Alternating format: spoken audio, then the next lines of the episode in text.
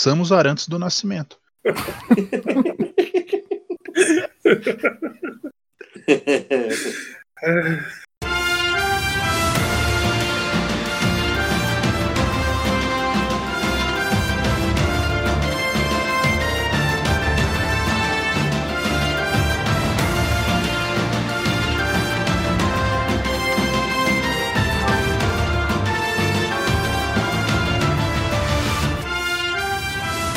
Sejam muito bem-vindos ao podcast, o seu podcast do meu Nintendo. Eu sou o Ângelo e o Super Nintendo foi o único console da Nintendo que eu não tive, infelizmente. Então eu tô aqui só pra fazer o. o eu tô pra ser a carinha bonita, igual o Flávio falou. Just here to look pretty. Participação especial. É. E eu sou o Flávio e eu trago um grande questionamento para a humanidade. Será que existe algum cartucho usado de Super Nintendo que nunca foi assoprado? Que não tem baba, né? Será que tem algum cartucho de Super Nintendo que não tem baba? É por isso que esse funciona até hoje, porque todo mundo assopra. Aí se você pega um fechadinho, lacradinho, abre e põe ele, ele não vai funcionar. porque- Não tem aquela babinha pra dar liga, né? Não. o contato é esse. Eu sou o Arthur e eu sou contra você pintar seu Super Nintendo de várias cores porque fica muito feio, o material original é tão bonito. Tinha gente que pintava o Super Nintendo? Sim, tem gente que faz customização, acho tão feio. Não, é, tá, tá certo. É.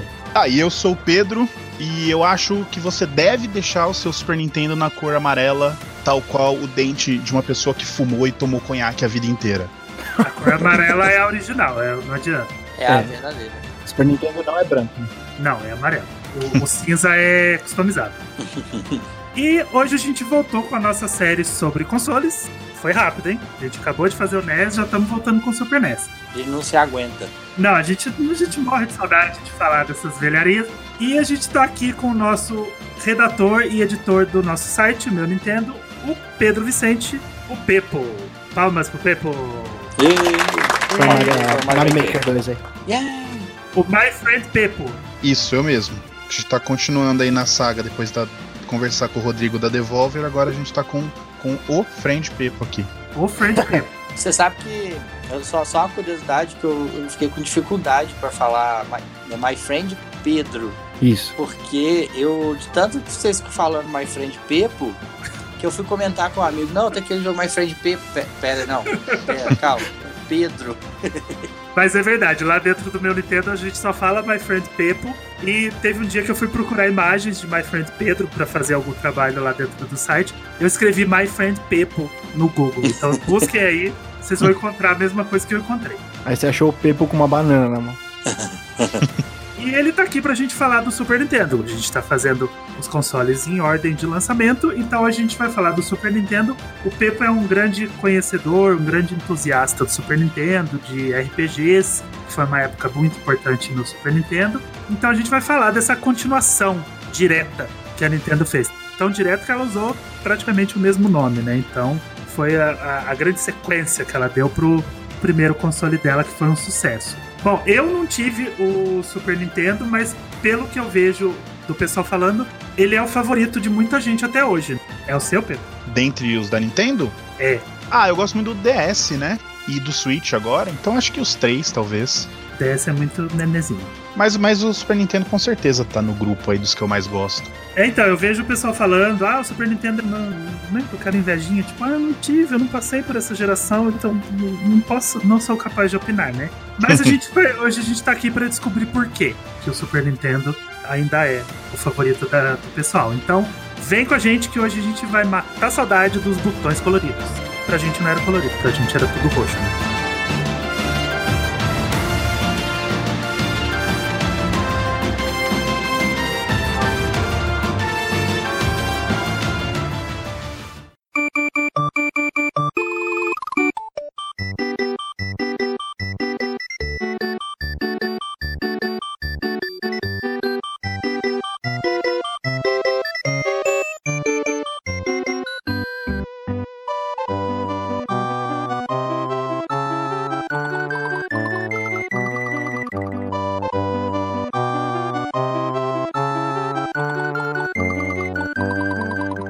Super Nintendo, o console favorito de muita gente da Nintendo. Vamos lá, um, um pequeno contexto primeiro, né, pra gente estabelecer quem foi esse, esse nenê. O Super Nintendo ele foi lançado dia 23 de agosto de 1991 nos Estados Unidos, né? No Japão ele foi lançado em 1990, o Super Famicom, e sendo lançado em 91, ele deu aí seis anos para o NES acontecer, o que é um tempo razoável, né? Principalmente para um primeiro console, né? A Nintendo estava criando IPs, ela estava reestabelecendo a indústria. A gente contou um pouco lá no episódio do NES, dá uma ouvida lá, a gente falou do crash dos videogames, o restabelecimento da indústria. E aí o, o NES teve aí seis anos de vida até o Super Nintendo chegar, mais quatro anos de sobrevida, porque ele foi encerrado em 95. Então o NES ele durou 10 anos. Uma bela de uma geração. Sim. Numa época que não sabia, o pessoal não sabia muito bem o que era a geração de console, né? Era, era um negócio meio obscuro, assim. As regras estavam sendo estabelecidas. Né? Exatamente. Não é igual hoje que a gente sabe, mais ou menos, entre aspas, a gente sabe o tempo que um console vai durar, a gente sabe que depois de 5, 6 anos, ou ele vai ser totalmente substituído, ou ele vai ter uma revisão pesada. É, agora, agora tá voltando a isso da gente não saber, né? Se a geração mudou, se não é. Não, não tá tão claro assim hoje. Então a gente meio que tá voltando pro que tava acontecendo antes. E naquela época não era assim, ah, vamos lançar uma nova geração e depois já vamos lançar uma outra e aí vamos ver o que. Era mais uma questão de vamos ver o que, que vai rolar. O que será que vai rolar? Rolou bem com o NES e o Super Nintendo foi igualmente um sucesso. Ele é um console muito aclamado. Ele foi a casa de grandes RPGs. Depois do Super Nintendo, quando a gente chegar no Nintendo 64, a gente vai entender o que, que aconteceu com esses RPGs que estavam na Nintendo. Depois eles se dispersaram. Mas o Super Nintendo ele foi palco de uma rivalidade muito famosa, que foi entre a Nintendo e a Sega. A Sega, ela lançou o Sega Genesis, que a gente conhece como Mega Drive, em 1988. Na verdade, ele era uma resposta ao NES. Como o NES estava dando certo, tinha restabelecido a indústria, ela criou esse console como uma resposta ao NES mas logo, dois anos depois, veio o Super Nintendo, então eles acabaram batendo ali um contra o outro. E aí criou essa cultura de console wars, mas naquela época era rivalidade entre empresas. As duas queriam uma fatia do mercado, elas estavam disputando pela mesma fatia do mercado, então elas tinham que fazer o que elas precisavam fazer ali. O Mega Drive ele chegou como sendo o console descoladão, com, com gráficos mais poderosos. Melhores portes de arcades, né? Melhores portes. É, ele começou a trazer uma, uma proposta um pouco diferente. Mas só que a Nintendo já estava estabelecida. Sega does what Nintendo don't. Agora a Sega does for Nintendo. Eita! Inclusive, eu acho até estranho. Eu tava jogando baioneta. Né? Até hoje eu vejo o símbolo da SEGA no qualquer console da Nintendo. Quem diria, hein? a gente andou longo de um caminho. É. Pois é. Mas a gente não vai se estender nisso. Foi importante para a indústria, sei lá. Acho que esse embate foi até um pouco importante para a indústria, porque ela estabeleceu novos caminhos. É legal quando a indústria ela tem essas ramificações, porque é saudável, né? Uhum. A gente ainda vai falar do Nintendo PlayStation, então a gente vai a gente vai estabelecer esse esse contexto, mas é saudável para a indústria às vezes rolar uma, uma rivalidade. E era uma rivalidade tipo dual, né? Era dupla, não tinha tripla, porque hoje em dia a gente tem muito essa questão de Nintendo, Xbox, PlayStation, né? essas três, tudo bem que elas não competem diretamente uma com a outra. Hoje em dia, muito menos, porque a gente tá vendo uma, uma certa ramificação, Xbox indo para um lado de games as service, de serviços e tal, mas isso não vem ao caso. Mas na época eram só duas, né? Era só basicamente a Sega e a Nintendo, porque a Atari parou com consoles fortes é, na época do 2600, né? E vendeu bastante. Depois ela começou a lançar Atari Lynx, é, Atari Jaguar, que não competiam diretamente. Eram, foram consoles que tinham jogos, bons jogos, alguns deles, né? Mas eram consoles muito menos populares do que a Sega, do que essa dualidade, né? Entre a Sega e a Nintendo. Então foi uma competição acirrada entre as duas e elas basicamente se atacavam em comerciais, né, em disputas de, de marketing, de propaganda, era, era uma coisa assim é. que você via essa, essa rivalidade, foi uma rivalidade muito projetada pelas próprias empresas, né, hoje a gente tem um pouco das empresas tentando é, amenizar um pouco dessa guerra e, os, e, a comunidade fomentando isso, né, de uma maneira terrível, isso é, isso é muito tóxico e, e Sim. é muito chato ter isso hoje em dia. Mas naquela época era uma coisa que era fomentada pelas próprias empresas, né? Porque antes fazia muito sentido essa guerra, porque os consoles tinham. ca- Cada versão de, dos jogos dos consoles eram bem diferentes. Não todos, claro, mas é, tinha jogo, por exemplo, o jogo do Aladdin no Mega Drive era um, no, no Super Nintendo era outro. Tinham várias diferenças, não só em visual, mas em jogo mesmo. Os jogos eram diferentes em uma em plataforma e na outra. E aí é, é- é- rolava aquela competição, né? Ah, do Mega Drive é melhor, do Super Nintendo é melhor. E aí tinha essa guerra. Hoje em dia não, não, não faz diferença nenhuma, né? É a, é a contagem de pixel, é o frame rate, mas o jogo é o mesmo, a experiência é a mesma em qualquer lugar. Mas a gente teve uma, uma, uma diferença muito grande dos tipos de jogos que a gente tinha no Super Nintendo e dos tipos de jogos que a gente tinha no Mega Drive, né? O Pepo que gostava muito de JRPG, né, Pepo? Você sempre se deu muito melhor com Super Nintendo do que com Mega Drive, não é? Foi, mas o. Quem tinha o Super Nintendo, na real, era meu irmão. E o meu primo tinha um Mega Drive e eu jogava também. Mas o, o legal do Mega Drive é que os jogos de plano de RPG chegavam oficialmente, né? O Phantasy Star e alguns outros. E, e no, e no Super Nintendo já não muito, né? Tinha mais uma dificuldade. Ainda que, claro, a biblioteca depois a gente descobriu que era vasta, né? Nesse sentido do, dos RPGs. Tinha muito RPG que ficava no Japão, no Super Nintendo e no Mega Drive ele já era mais é, ocidentalizado, trazido para o ocidente oficialmente ou não? Ah, muito ficou no Japão, muito, muito, muito mesmo, um número bem razoável. E, e aqueles que foram lançados ocidentalmente, eles não chegavam na locadora da minha cidade, né? Sim. Então ia lá o jovem Pedro tentar alugar e ele não conseguia, ele conseguia alugar Leisure Suite Larry, né? Que era um jogo pornográfico. Com 10 anos eu conseguia alugar isso. Mas não tinha Breath of Fire pra mim alugar? Olha que, que coisa maldosa, né? Na época você morava no interior de São Paulo, né? Morava em Santos, rapaz. Ah, você morava em Santos, tem razão. Morava. Mas assim, era, era difícil porque era, era bem nicho, né? Assim, o videogame sempre foi voltado para criança. Na época ali, né? A ideia era para criança e os jogos de RPG dependiam muito de história, eram todos em inglês. E aí as crianças não se interessavam. Aí a gente ficava lá, a prateleira, a, a locadora pegava o jogo RPG e ficava lá. Aí eles iam di- diminuindo, né? Cada vez pegando menos esse tipo de jogo. Pelo menos eu acho, né? Que foi. Aqui também era bem difícil achar RPG, tanto que eu não, não, joguei- não cheguei a jogar tantos. Era bem, era bem complicado. Eu, particularmente, eu não vivi essa geração, né? Falei aqui, já falei em algumas gravações anteriores. Eu não sei, eu não sei o que, que eu tava fazendo enquanto o Super Nintendo tava acontecendo. Porque é, Você era speedrunner de Super Mario Bros 3. eu tava, é, eu tava jogando meu Super Mario 3 no Phantom, eu tava, sei lá, minha, minha geração do, do Famiclone, acho que ela se estendeu até eu conseguir o meu, meu Nintendo 64. É, era, era bem comum, porque o Super Nintendo era caro, né? Sim, eu lembro que eu vi o Super Nintendo. eu- Não é que eu não joguei, eu não tinha, mas eu jogava na casa de alguns amigos, né? Assim, todo, eu lembro de praticamente todo dia eu chegava da escola, almoçava e eu ia na casa de uma amiga minha que tinha o Super Nintendo e a gente passava horas e horas jogando Super Mario, jogando Aladdin. E também porque ele não era desbloqueado, né? Ele não era pirata, ele era original.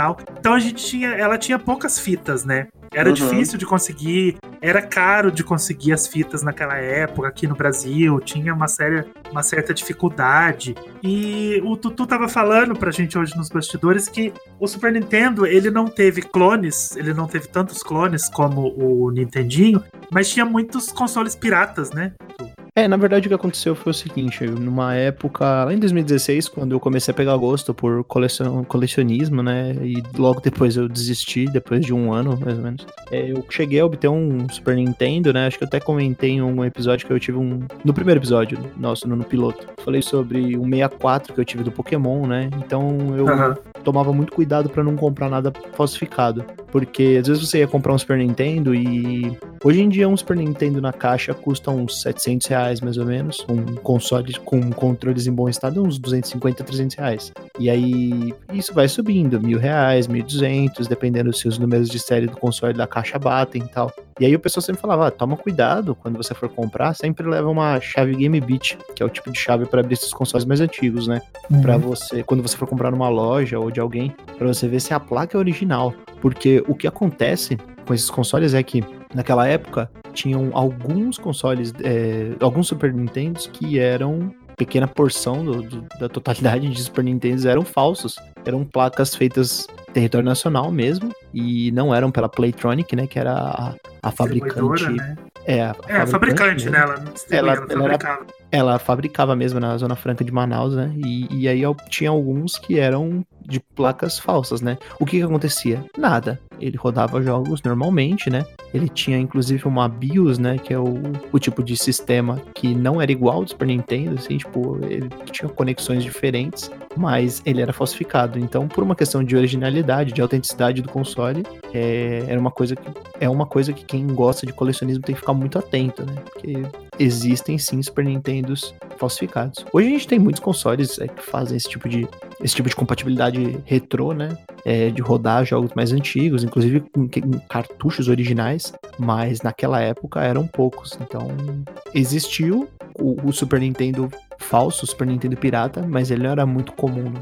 Deve estar tá rodando por aí até hoje. Toma cuidado, porque você vai comprar um Super Nintendo, é, é só a carcaça. E por dentro ele tá com aquela, com aquela placa piratinha. Eu acho engraçado o Tutu que ele fala assim: que quando eu comecei a colecionismo lá em 2016. É, lá, lá em 2016. Dois anos atrás. Esbanjando é. juventude de novo. Não, não é? é? Toda é, vez ele faz eu, já, eu, já, eu sempre falo a mesma coisa. Eu comecei a gostar de Nintendo em 2015. Então o, nosso, eu... o nosso lá é. é tipo 1985, né? Eu, é, quando eu joguei o Mario lá em 1985, aí ele fala, não, lá em 2016. É, eu sou o, o atrasado da Nintendo. Eu cheguei atrasado pra festa, mas eu trouxe o meu Switch embaixo do braço. e o Super Nintendo ele tinha as versões americanas e europeias, bem diferentes entre si. Porque o americano é aquele quadradão, né? Parece um, um videocassete. E o europeu ele era mais redondinho. O próprio aparelho, os cartuchos eram mais redondinhos, o, o aparelho era mais redondinho.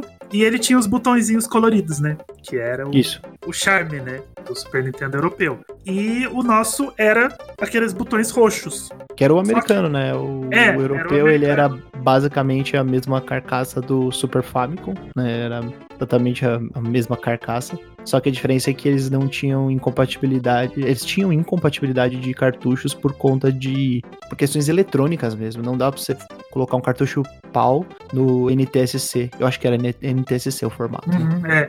Não, não é, existia um, um, desbloqueio para permitir isso, não existia. Eu acho que do Japão no americano, sim, mas eu. Será que era tipo aqueles adaptadores? Europeu, que eu falei no episódio do NES, que você enfiava um adaptador, enfiava o cartucho em cima. Não, eu lembro que o, o meu, eu tinha o, o, o, cartucho, acho que não sei se era do Donkey Kong, era algum que, que era redondinho, que era o do, do Famicom, uhum. mas ele funcionava normal. Era o japonês ou não? Não, não era japonês não. Então, porque os, o, o redondinho tem o japonês e tem o europeu, né? O europeu, uhum pelo que eu sei, pode ser que eu seja errado, ele não funciona por uma incompatibilidade eletrônica. Tipo, uhum. não dá. Não fecha o circuito do chip. Não dá liga. Não dá liga. Tipo, não adianta você colocar é. no, no, no, Super. Mesmo que o seu Super Nintendo não tenha trava, porque ele tinha uma trava física, né? Uhum. E se você uhum. quebrar a trava ou soltar, abrir o console e soltar a trava, você conseguia encaixar o é. cartucho do Super Famicom, mas não o do Super Nintendo europeu. Eu não lembro se o meu era. O cartucho era falsificado, alguma coisa. Eu lembro que ele era redondinho. Ah, provavelmente sim, né? Funcionava. É. e ele funcionava. Mas ele, ele tinha problema pra gravar, salvar. É, acho que era o cartucho falsificado. acho. Ah, ele não salvava, ele ah. funcionava errado. Acho é, que era A label tava escrita com canetão, tá ligado? É, ele, ele, o nome do jogo veio escrita caneta. Acho que era falso. é, eu acho que, acho que era falso. Você jogou não foi comprado oficialmente. Tá igual meu Super Mario Bros 3 com acento, que eu achava que era original, né? O meu veio com é. o console, então eu não sei origem. Mas é, eu na, na época, não, pra mim, não sabia diferenciar que era original. Você chegou a jogar bastante JRPG ou jogos em japonês no seu Super Nintendo, Pepe? Ah, você não teve um Super Nintendo, né? No... Eu tive o Super Nintendo. Era do seu irmão, né? Era do meu irmão. Eu, eu jogava as coisas que tinha, mas RPG eu joguei em emulação, né? Ah, sim. Não tinha muito o que fazer. A maioria deles a gente jogou depois no computador. Até mais ou menos na época, mas um pouquinho depois, que a galera já começou a passar por disquete, essa coisa toda, né? Que começou e depois fortaleceu, principalmente na época do Pokémon. Só que aí eu de Game Boy, eu de Super Nintendo, ia tudo, né? Sim. Mas cartucho mesmo, a gente tinha, acho que só o Street Fighter e o do Mogli, se eu bem me lembro. O resto a gente alugava, né? Tinha umas Sim. locadoras ali perto. E a maioria eram cartuchos é, americanos. A maioria era. Não, era tudo americano, não, não tinha japonês, não tinha nem essa, essa questão dos europeus também não, não rolava. Sim. E era, era tudo americano mesmo. O que tinha de diferente era aqueles cartucho hackeadinho, né? É, Sim, que nem o, ROM hack, né? Tipo, é, o Ronaldinho. Ronaldinho, Campeonato Brasileiro 98. Esses aí. Uau, que lindo! é, inclusive jogos de Pokémon, né? Que chegaram no, no- direto do Game Boy e tal. Tinha o Pocket Monster. É, eu Pocket lembro de uns Monster. Pokémon piratão, assim. Eu eu cheguei a pegar bem no finalzinho da vida do Nintendo. É, coisa do, do fim dos 90, esse, esse É. Pocket Monster e o Ronaldinho. Não era Sim. O Pokémon, era o Pocket Monster, né? Era, É, exatamente. era Pikachu's Adventure, é que nem o Zelda 2. Mas tinha umas coisas que eram legais, tipo, até hoje em dia a gente chega a ver pessoal que curte assim colecionismo e acaba comprando alternativas. Muita gente hoje em dia gosta de comprar esses consoles antigos, mesmo com os minis, né? Eles compram às vezes aquelas fitas que você pode guardar, você coloca essa fita, mas você é, insere nela um cartão de memória, por exemplo, um USB um, Uhum. um- um pendrive, né? E aí você pode carregar jogos nessa, nessa fita e jogar no seu Super Nintendo. Então, tipo, é, o pessoal chama de Super UFO. E a galera baixa esses ROM hacks, né? Hoje em dia, tipo, Super Mario World na, na terra do, sei lá, do Dinossauro 2, Super Mario World 3, tem vários, vários tipos de ROM hacks diferentes, inclusive da época que tiveram jogos que saíram para um tipo de tecnologia que só tinha nos Super, nos Super Famicoms, que se eu não me engano chama Satellaview.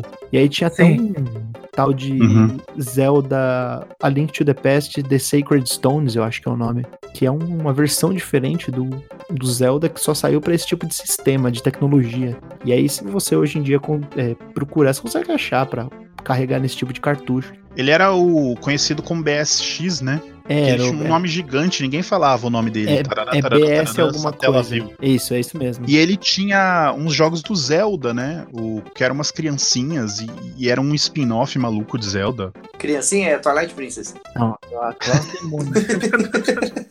Formar de criança.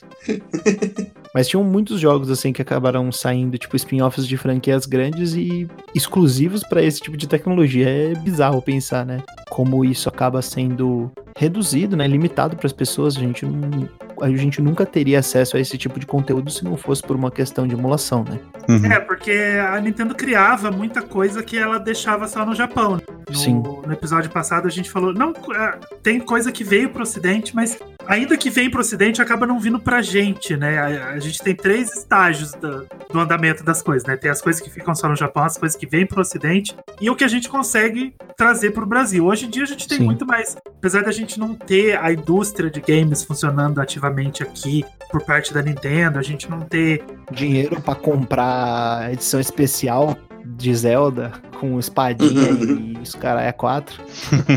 ainda tem uma, uma grande dificuldade pra gente conseguir as coisas, mas a Nintendo criava esse monte de acessórios. A gente falou do NES, da, no NES da Power Glove, da, da Zapper, do Rob. E aí no Super Nintendo tinha o Satellaview, tinha um monte de acessórios, um monte de coisa que você ia encaixando. O, o Famicom tinha o Famicom Disc, né? Coisa que não veio pro ocidente. Então, ela criou muita coisa que ficou restrita ao Japão. E isso é inerente do mercado japonês, né? Aquilo que a gente falou no outro episódio, de que o mercado de games japonês ele foi criado prioritariamente para adultos. Sim. Então era muita coisa para comprar, era muito acessório, Apetrecho, né? Era muito apetrecho que talvez seja barato se você comprar moeda original, se você comprar em ien, alguma coisa assim. Só que aí quando vinha pro ocidente, pros Estados Unidos, acabava se tornando luxo. E se chega a vir pro Brasil é uma coisa absolutamente rara, né? Se Sim. você, para você ver um Rob hoje em dia, ou ver um Satellaview, só no museu do videogame, numa feira que tá expondo alguma coisa muito rara, porque é difícil ver essas coisas por aqui. Sim, inclusive o Super Nintendo ele era bem minimalista, né? Ele não teve nenhum tipo de. Por exemplo, depois, no futuro, nós falaremos sobre o Nintendo 64, né? Não é nenhum spoiler, mas o Nintendo 64 teve Expansion Pack, Rumble Ah, Pack. nossa, o Nintendo 64 era um festival de acessórios. Então, e o Super Nintendo, ele, ele era basicamente conectou o controle, não tem nem memory card, porque a própria fita salva, né? Então Exatamente, você só é. conecta, conecta o controle. Aí você pega, por exemplo, o Mega Drive. Mesmo as versões que vieram pro Brasil, oficialmente, pela Tectoy, etc., tem aquele Mega Drive 3 que tem do lado o Sega CD e em cima você pode ainda conectar aquele 32X. Meu, fica parecendo tipo o Robocop, tá ligado? Fica É parecendo o Robotnik, inclusive. É. É, Fica, pare- fica parecendo o robô chilique. então, é, são as fases do, do, do Robotnik, do chefe, né? Você É, mata não, é. uma e vem outra, aí ele vai, vai ficando maior. Você vê, a gente não consegue entender a filosofia da empresa. Ela transformou um personagem na- no, no próprio design externo do hardware, né? É verdade. Mas talvez a, a história mais famosa dentro do Super Nintendo seja o Nintendo PlayStation, né? Que a Nintendo estava desenvolvendo o que seria um complemento para o Super Nintendo. Ela ia criar um, uma- um, um extra, assim como ela fez o, o Famicom Disk. Um aparelho que ia ter mais coisas, ele ia rodar jogos exclusivos, ele ia funcionar com CD. E ela fez uma parceria com a Sony para desenvolver esse aparelho. E aí, juntas, elas criaram o Nintendo PlayStation. Existe um protótipo que, algum tempo atrás, ele ressurgiu pela internet, aí ficou aquele negócio de verificar a veracidade daquele aparelho e tudo mais. E o fato realmente aconteceu. Elas criaram juntas o Nintendo PlayStation, que seria um aparelho. Ele não seria a próxima geração, ele ainda seria 16-bit, mas ele ia rodar CD. Só Sim. que não era exatamente o que a Nintendo queria na época. A gente ainda vai ouvir muito durante a história da Nintendo, a gente ouviu no episódio anterior, a gente vai ouvir nesse e a gente vai ouvir dali pra frente, que a Nintendo ela faz o que ela quer. Quando ela tá trabalhando, ela faz o que ela quer. Ela é uma criança mimada. Então, se não tá do jeito dela, ela não faz. Em alguns aspectos, ela tá muito da certa, né? Porque, sei lá, às vezes se você faz uma coisa que não é o que a sua empresa quer, o que a sua empresa precisa. A gente falou isso no episódio anterior da Devolver, que a empresa ela tem que ter o guideline dela, ela tem que ter o, o que ela quer, com muita clareza. E se não bate com o que ela quer, é normal que ela não, não leve o projeto pra frente. A própria assinatura dela, né? É, Algo exatamente. Que marca presença, o que marca uma certa. As escolhas, né? O que a gente sempre fala, a filosofia da empresa, o que, que ela quer. A Nintendo sempre foi muito voltada em diversão, em criar coisas novas, em trazer é, inovação, não necessariamente ponta tecnológica, né? Mas algo divertido, algo criativo, né? Sempre foi a criatividade artística com um pouquinho de tecnologia, né? Exatamente. E aí, quando ela quebrou essa parceria com a Sony, a Sony ficou com o nome PlayStation e a Nintendo acabou criando a sua maior rival no mercado naquele momento, que a Sony decidiu partir sozinha na sua jornada e ela criou o PlayStation do jeito que ela queria, com CD, com um pouco mais potente. Aí sim, ela entrou já na geração 32-bit, uma geração que a Nintendo pulou, que a Nintendo foi direto do 16 pro 64. Se quiser dar uma palhinha que a Nintendo teve uma geração 32-bit, pode ser o Game Boy Advance, que ele tem um, ali. Ele tá entre o 16 e o 64. Se eu não me engano, o Virtual Boy foi 32 bits. É? Opa! Sim. Se eu não me engano. Mas o Virtual Boy não importa porque. O nosso rejeitadinho Virtual Boy tá Assim, é, esse, esse lance do, do Sony PlayStation, a gente não sabe exatamente o, o que, que aconteceu no- no- nos bastidores ali e tal, mas dá pra ver o movimento claro ali que a Nintendo ela tava já preparando o próximo console. Ela faz, faz um, um- um dispositivo para ler CD. O negócio não funciona do jeito que ela queria, porque o CD é lento, né? A leitura do, do disco é lenta. E ela percebe que ela às vezes vai perder dinheiro, porque o CD não é uma propriedade dela. E vai falar, ó, esse negócio aqui não deu certo, vamos tacar pro lado. E aí a Sony percebeu o mercado, ela viu a oportunidade, ela viu a demanda e foi atrás. E hoje em dia tá aí, né, a, gigante que, que superou a própria Nintendo. E foi isso que eu falei no primeiro, no primeiro bloco. A gente tá no primeiro bloco. Foi, foi isso que eu falei um pouco antes, que isso é uma rivalidade que nasceu de uma forma. Nasceu dentro de uma parceria, ela criou a sua inimiga, mas acabou se transformando numa rivalidade saudável para a indústria. Né? É. Porque a gente teve uma ramificação interessante dentro da indústria. A gente vê que as duas empresas têm propostas muito diferentes. O Arthur falou isso agora há pouco. Elas têm propostas hoje muito diferentes. A rivalidade,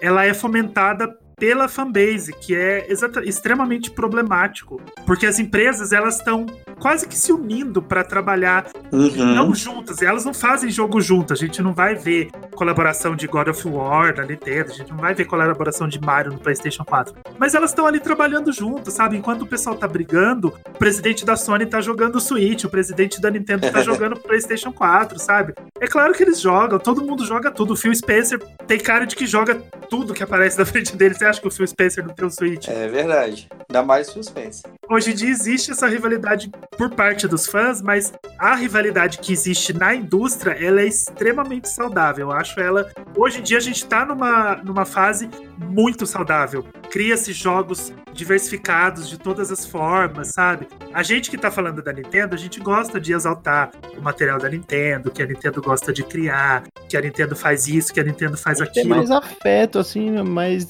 é, acho que o gosto bate mais com que as coisas. Com as coisas que a Nintendo faz, mas É o não que necessariamente toca pra só gente. gosta. Mas não quer dizer que só ela cria, entendeu? Você tá criando um O que jogo só mais é bom é da Nintendo. É, se você gosta mais de um estilo realista, se você gosta que os jogos fiquem cada vez mais bonitos, existe um mercado para isso, sabe? Você tem muitas ramificações no mercado e eu acho que isso é muito legal. Hoje em dia a gente tá vivendo uma época muito boa, que tá se criando muita coisa, a gente tá vendo coisas acontecerem para todos os lados, as empresas correndo mesmo, tá rolando uma corrida para ver quem faz o melhor material, mas de uma forma muito mais saudável, sabe? Sem aqueles xingamentos que, que existiam entre as próprias empresas, igual o Arthur falou, que uma ficava fazendo propaganda para diminuir a outra. Não, hoje em dia eles estão, é, enquanto eles estão criando o próprio material, eles estão exaltando as outras. Você vê no Twitter a Uhum. conta da Xbox parabenizando a Nintendo por alguma coisa que ela fez, a conta da Nintendo parabenizando a Sony, sabe? Então,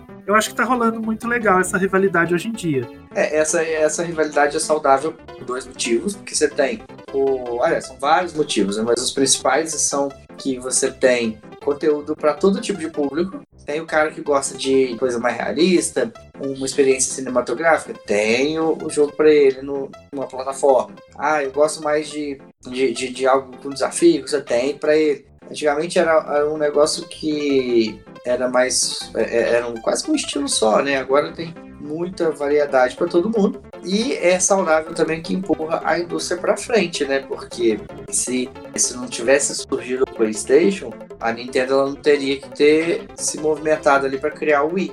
Aí, aí ela criou o Wii, aí a Sony e o Xbox tiveram de correr atrás para criar o. E aí a coisa foi andando, foi evoluindo, a gente tá bacana agora.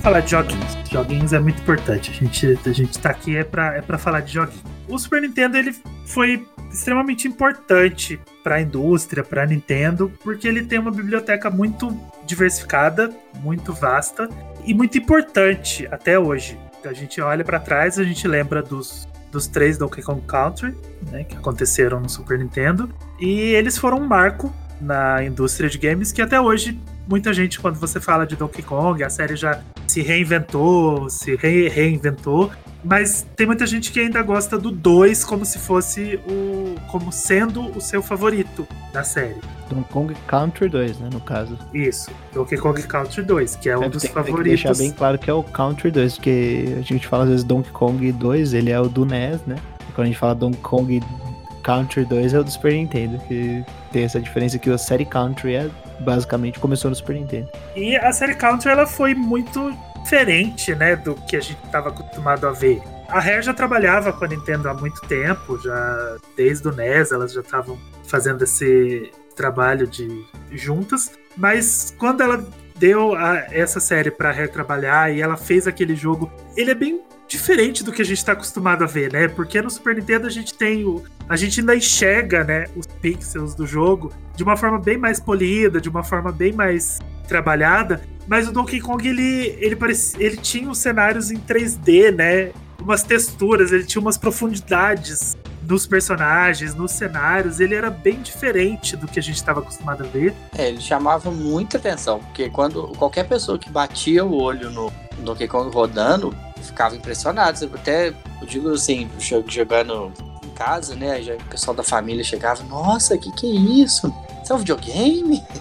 É, muito, é, ficava aquela coisa. Não sei se vocês viram o documentário, acho que um documentáriozinho da Digital Foundry, falando sobre a criação do Donkey Kong, de como foi feito o, o, o Donkey Kong Country, a parte Não, de renderização. Que assim, eles. É, é, em resumo, né? A Rare conseguiu, de certa forma, ali, renderizar o, os personagens 3D e colocar dentro do Super Nintendo. E mandou isso pra Nintendo. A Nintendo gostou bastante e deu pra ela ali um.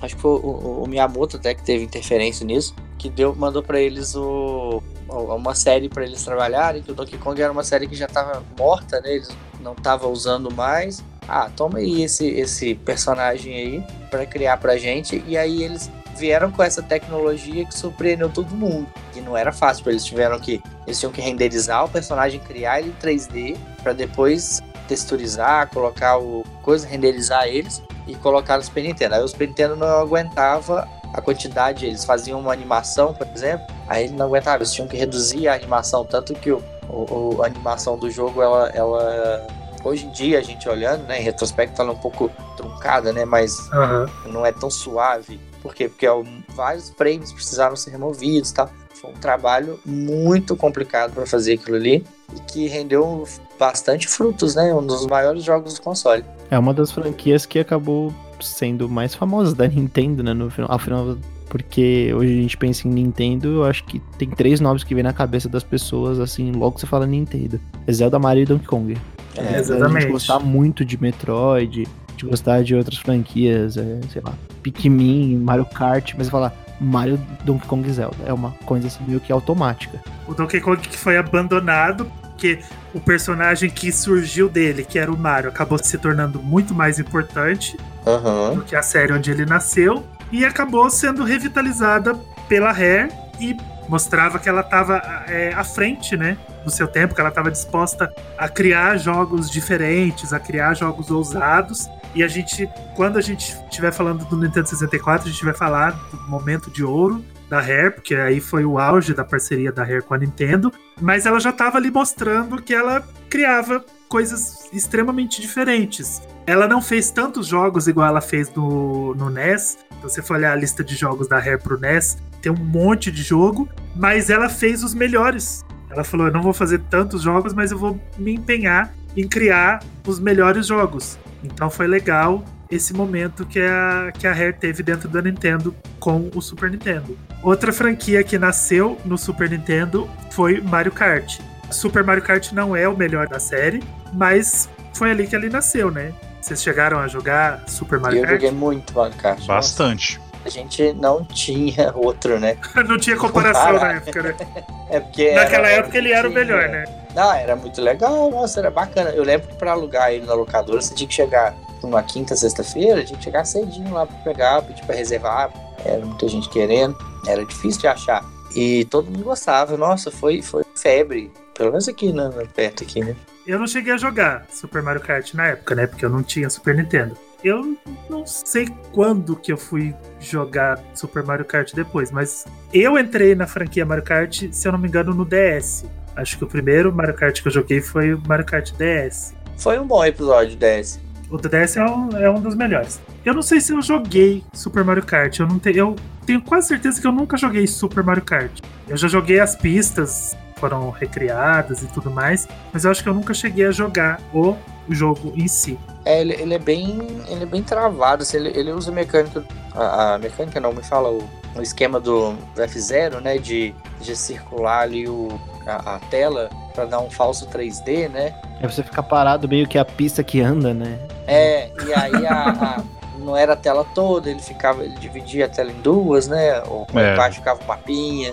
Ele, ele era bom pra jogar com, com duas pessoas, era divertidinho. É, o que eu sempre digo sobre o Mario Kart, o Super Mario Kart é o seguinte: em algum lugar uma franquia tem que começar. É uma coisa bem É. óbvia, mas em algum lugar ela tinha que começar. Ela começou aí. Eu não sinto a menor vontade de jogar de novo. Eu joguei ele, tipo, né, recentemente, que eu não conhecia antes, né? Vim jogar recentemente junto com o Mario Kart 64. Comprei os dois no Wii U. Ah, vamos lá, vamos, vamos jogar os mais antigos e tal. Aí comprei os dois. O Mario Kart 64, obviamente, é um pouco melhor, mas eu também não gosto. Acho super chato. E o Super Mario Kart é, é basicamente injogável hoje em dia, assim. é- E o F0 também nasceu do Super Nintendo. Posta criar franquias de corrida, né? Ela falou, vamos testar de tudo que é jeito. A F0 ela já matou. É, o F-Zero e o Star Fox nasceram, né? No Super Nintendo. Foram duas franquias que nasceram, assim, de boas ideias e acabaram morrendo ao longo do tempo, né? É, o Star Fox era, era, era impressionante, assim, a gente ficava, nossa, que legal, que incrível. Mas jogar ele hoje em dia é, é, é, é impossível. O Star Fox, o barato dele é que ele foi um dos jogos pra mostrar o chip, né? O FX. É, Que era uma coisa que, que vinha, né? Era, era um- uma diferença que não era acoplada ao console, né? Ela era. Ela vinha direto no cartucho. Então eles tinham lá o selinho FX e o Star Fox era um deles. O Doom, por exemplo, a versão que foi portada também era um deles. Tinha uns outros aí que também tinham o nome alguma coisa FX. Teve alguns jogos. o Yoshi, o- O Yoshi Island. são jogos que são os mais difíceis de você emular hoje em dia, né? Inclusive no. Acho que se eu não me engano, no, no Virtual Console. Virtual Console do Wii U, eu acho. São os lugares que você consegue jogar ele de maneira perfeitinha. Pra emular ele, ele não fica 100% não.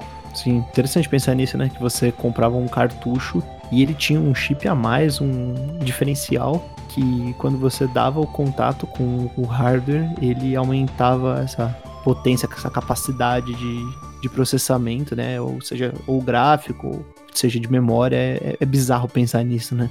A Nintendo sempre teve isso, né? Depois que veio com o 64, com o cartucho de expansão e tal, ela sempre tá tentando aumentar ali o. o- Acho que era só mais. No, no Super Nintendo era um pouco mais envergonhado, né? Era dentro do, É. do cartucho. Aí no 64 ela escancarou. Ah, vamos com. Vocês têm que comprar o 64 mais uns 30 acessórios pra fazer o jogo do Donkey Kong 64 funcionar.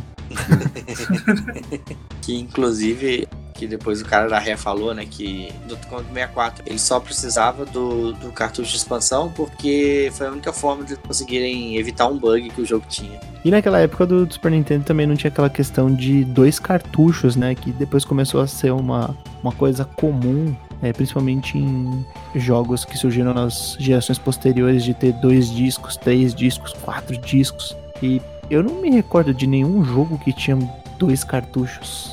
Vocês lembram de algum? Ah, isso nunca existiu, eu acho que não. Não, não, não dava pra fazer o jogo rodar, né? E, e manter aquela informação e você, e você depois continuar Trocar, em né? outro cartucho. É, faz sentido, faz sentido. Porque, tanto que isso foi um, um dos, um dos problemas que a gente vai falar depois quando falar do Nintendo 64, de abandono, né, das, das third parties, porque o que cabia no cartucho cabia. E aí você tinha Sim. que adaptar o seu jogo pro que cabia no cartucho. A Nintendo sempre foi adepta da bruxaria, né, pra, pra diminuir a- tamanho dos arquivos, fazer coisas absurdas caber nas mídias mais absurdas. Mas é o que o Flávio falou, o CD ele demorava mais pra rodar, ele tinha aqueles loadings eternos, mas ele tinha mais espaço, né? Ele cabia muito mais informação.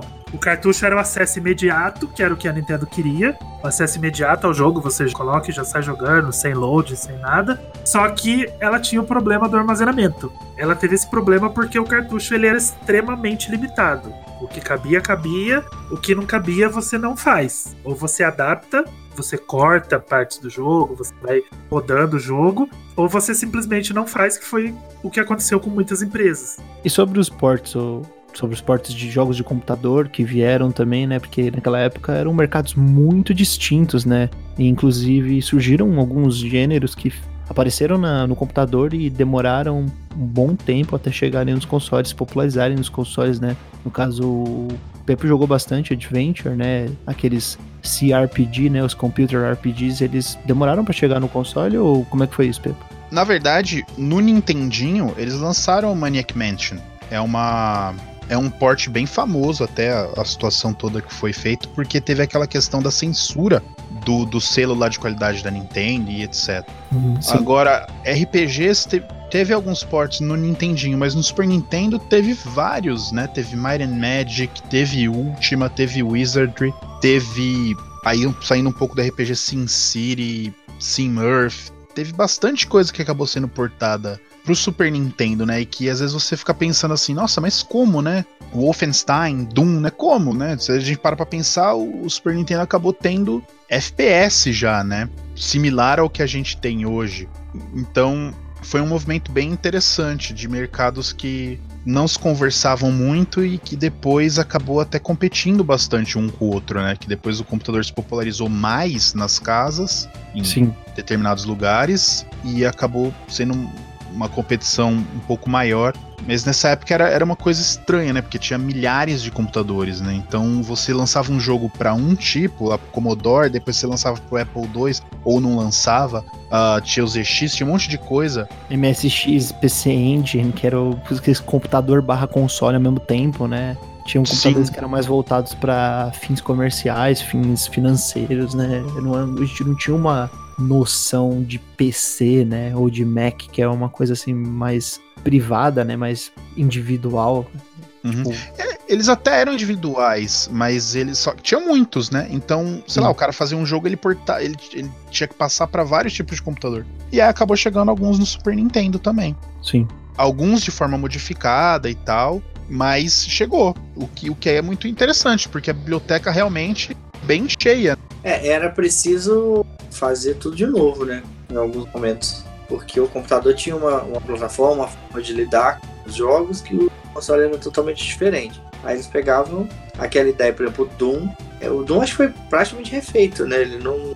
A forma que ele funcionava no Super Nintendo era totalmente diferente. É, se você for pensar, naquela época era muito mais difícil de você desenvolver para várias plataformas porque as arquiteturas eram muito distintas, né? Então É, por isso que você tinha essa questão de jogos saindo de apenas uma plataforma. Não é que só. Não, não era somente uma questão de exclusividade, tipo, ah, na era do Super Nintendo, a Squaresoft e a Enix elas publicavam, é, desenvolviam e publicavam JRPGs pro Super Nintendo. Ah, por que não pro Mega Drive? Ah, não, porque era contrato de exclusividade. Não era só por essa questão, mas também por conta da, do tamanho do problema que eles teriam para trazer pro Mega Drive, para sei lá, para os outros consoles tipo o CDI, o Commodore 64, esses outros consoles da época que não eram tão populares, o próprio TurboGrafx, né, que agora vai, vai vir em formato é, Konami vai trazer, né, em formato retro mini. Então, é- era, era muito difícil, né?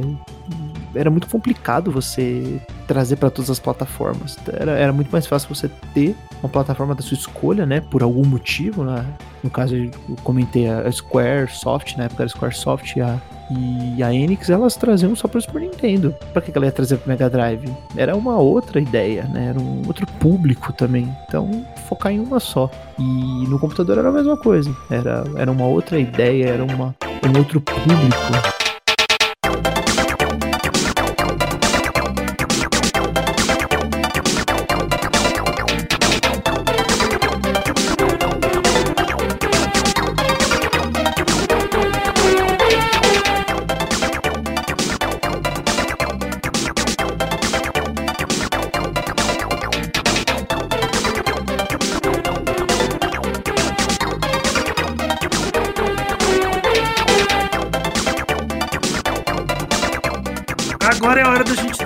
Aqueles joguinhos que tocam no nosso coração, né? Pega aquele joguinho, abraça ele, faz um carinho nele e fala: Nenê, eu vou cuidar de você. Tô aqui com 15 mil cartuchos. É, já. aí a gente fala: vamos pegar três jogos. aí o Flávio já tem, o- já tá com os cartuchos caindo. Aí eu dou aquelas assim, roubadas.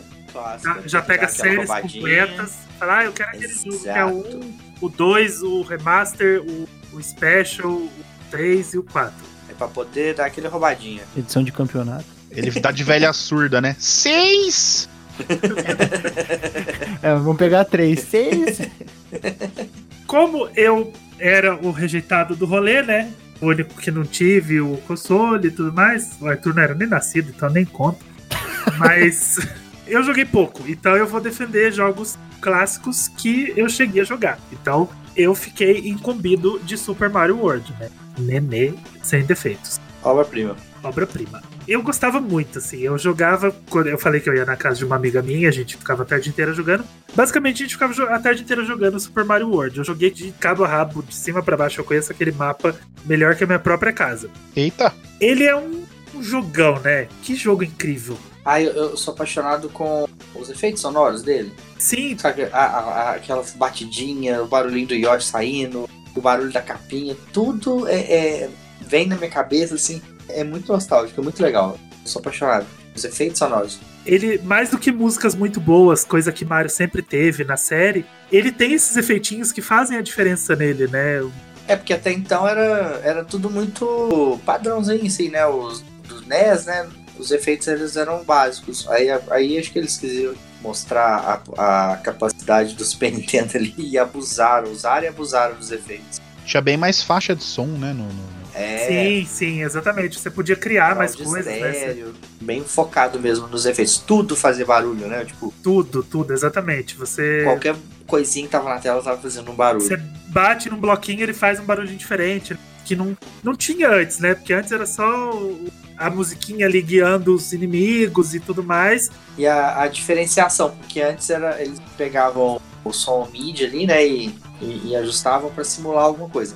Agora não, agora você tem barulho da água, aquele som oco do, da pancada, que ele tem, tem várias coisas que diferenciam né, o que está acontecendo na tela, é muito legal. Uhum. A Nintendo sempre usou Mario e Zelda para criar, né, para inovar. Duas franquias que criam coisas novas, levam consoles ao limite. E Super Mario World é um desses jogos. Criaram aquele mundo absurdo. Até então eles estavam criando joguinhos que você viajava de um mundo para o outro. O Mario World veio com aquele mundo inteiro, né? Aquele lugar um continente inteiro. Né? Aquele continente absurdo. São, se eu não me engano, 96 fases ou 92, alguma coisa assim. Então ele é um jogo bizarro de grande, ele é um jogo imenso e ele é o jogo mais vendido do Super Nintendo. Não Até é porque pra... ele veio muito com console, né? É porque vinha, né? Na época vinha com console, né? Saudade console que vinha jogo. É. Época boa. Época muito boa. Mas o Super Mario World ele, é inegável que ele deve ter representado para muita gente. Hoje, se você joga Mario, se você tem esse saudosismo com Mario, certeza que Mario World tá ali guardadinho naquele lugar especial, porque ele foi um jogo muito especial. Ele foi um jogo muito diferente. O mundo da estrela, um monte de, de coisinhas que ele criou. Os segredinhos no próprio mapa, né? Os segredinhos no próprio mapa, as fases vermelhas que você que tinham duas saídas. Fase da floresta.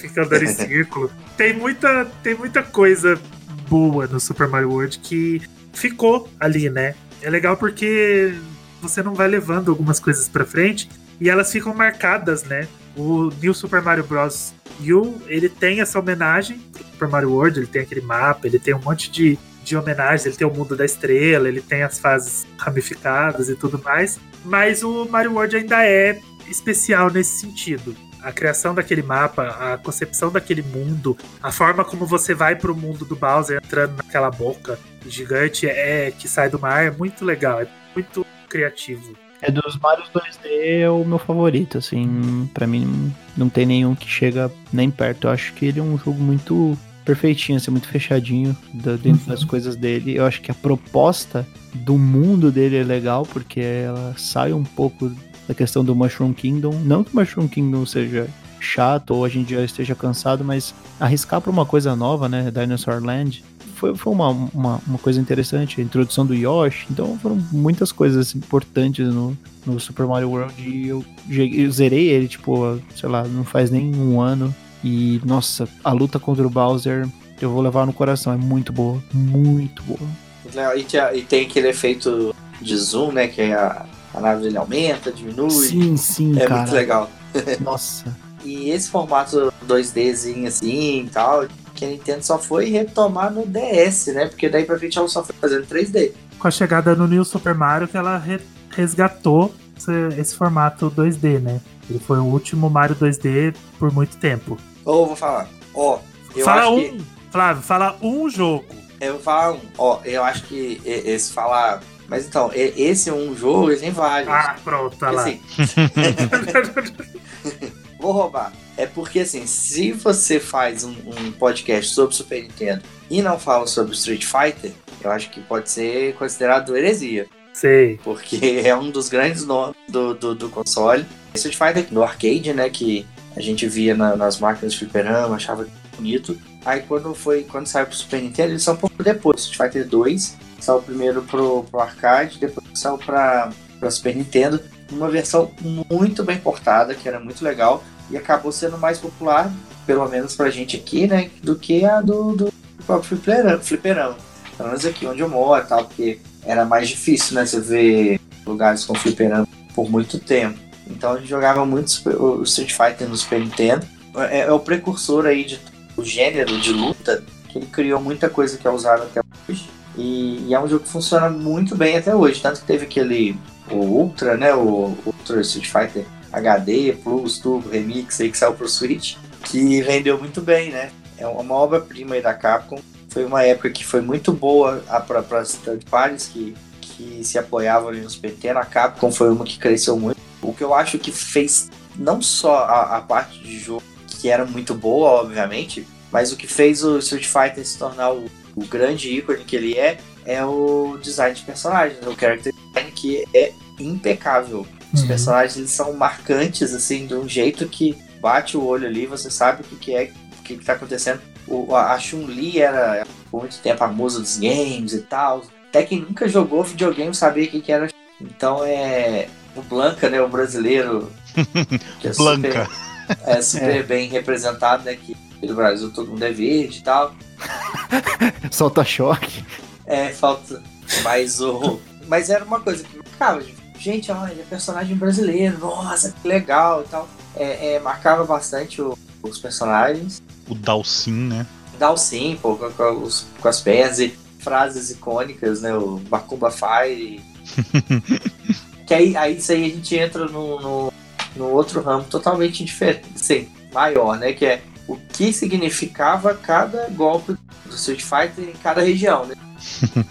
Porque tinha tem o Hadouken, que era o Hollywood, O Alec Fu. o Alec Fu, o, o Macumba Fire, aí tem uns que falavam Hollywood, era, era até cada lugar, assim, até certa, certo tempo pra mim, só exigia, exigia Hollywood. Cultura É, de fliperama, né? É, só pra exigir Hol- Era o Hollywood. dialeto do fliperama, né? Depois Falando- eu fui descobrir que era Shoryuken. Inclusive, é, é aí que eu fui descobrir que em outros lugares a gente chamava de, de Hollywood. Então, assim, não era. Não existia um, um dialeto próprio. Assim, não. Cada região tinha um, um dialeto próprio. Né, cada lugar tinha um, um dialeto diferente para os golpes do Street Fighter. A gente falava do jeito que a gente entendia, né? É, e aí, tipo, ah, o pessoal de São Paulo falava de um jeito, de Minas falava de outro, e não tem, não, não, não tinha uma regra, não, do jeito que eu via. E qual que era o seu garante ficha, Flávio? Qual que era o seu personagem preferido? Ah, eu, então, eu não lembro muito bem, mas eu gostava muito do Gaio e do Ryu. Uhum. Porque o Gaio você ficava agachadinho, a pessoa pulava, pra cima, e o chute, ele- o golpe, que era o. Tinha um nome que a gente falava também, mas eu esqueci. E a gente. Aí eu fazia isso direto. Passava raiva aí com o pessoal, mas eu fazia isso. E o Ryu, né? o Ryu clássico, eu gostava muito de pegar ele. Ryu. Até no Smash o Ryu, né? É, um- é um- É um- uma celebridade, uma né? Lenda. Eu acho que assim, eu acho que, o- que personagem eu acho mais divertido o Ken. Mas eu gosto de usar o Ryu, o mais. É, é mais clássico, né? Uhum. Eu gostava do, do E-Honda. Eu gostava tanto do E-Honda que até hoje eu tô parecido com ele. Então, Foi uma inspiração pra vida. o Honda com o golpe do cuscuz. Cuscuz, cuscuz.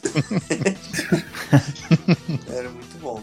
E a versão do Super Nintendo especificamente. era- Eu joguei muito do Mega Drive também, mas o a do Super Nintendo era melhor. E música, né? Que eu toco no meu celular, se você ligar pro meu celular, que agora você vai ouvir a música, o tema do Gaio. Que cabe então, em ó, qualquer o lugar. número do Flávio é Pode falar. 035. Liga pra ele. Confere aí. Pepo, corre aí e fala um jogo antes que o Flávio invente de falar outro jogo. Então, gente, mas aí tem fala até. Não, é sério, a gente tem várias versões de Street Fighter. eu vou, eu vou falar uns joguinhos aqui. Eu vou na ordem cronológica que eles foram lançados. Então, o primeiro que eu vou relembrar aqui é o Rock'n'Roll Racing. Ah, é muito bom. Um joguinho que não era exclusivo, né? Ele saiu também pro, pro Mega Drive, chegou a ser até pro Game Boy Advance, acho, não me lembro muito bem. Um jogo de 93, que ele também era um jogo de corrida. Não sei quem, quem vai lembrar, vai lembrar por causa das músicas, né? Provavelmente. Porque ele tinha versões em loop ali de alguns rocks famosos, Born to Be Wild, Paranoid, né? Do, do Black Sabbath. Black Sabbath.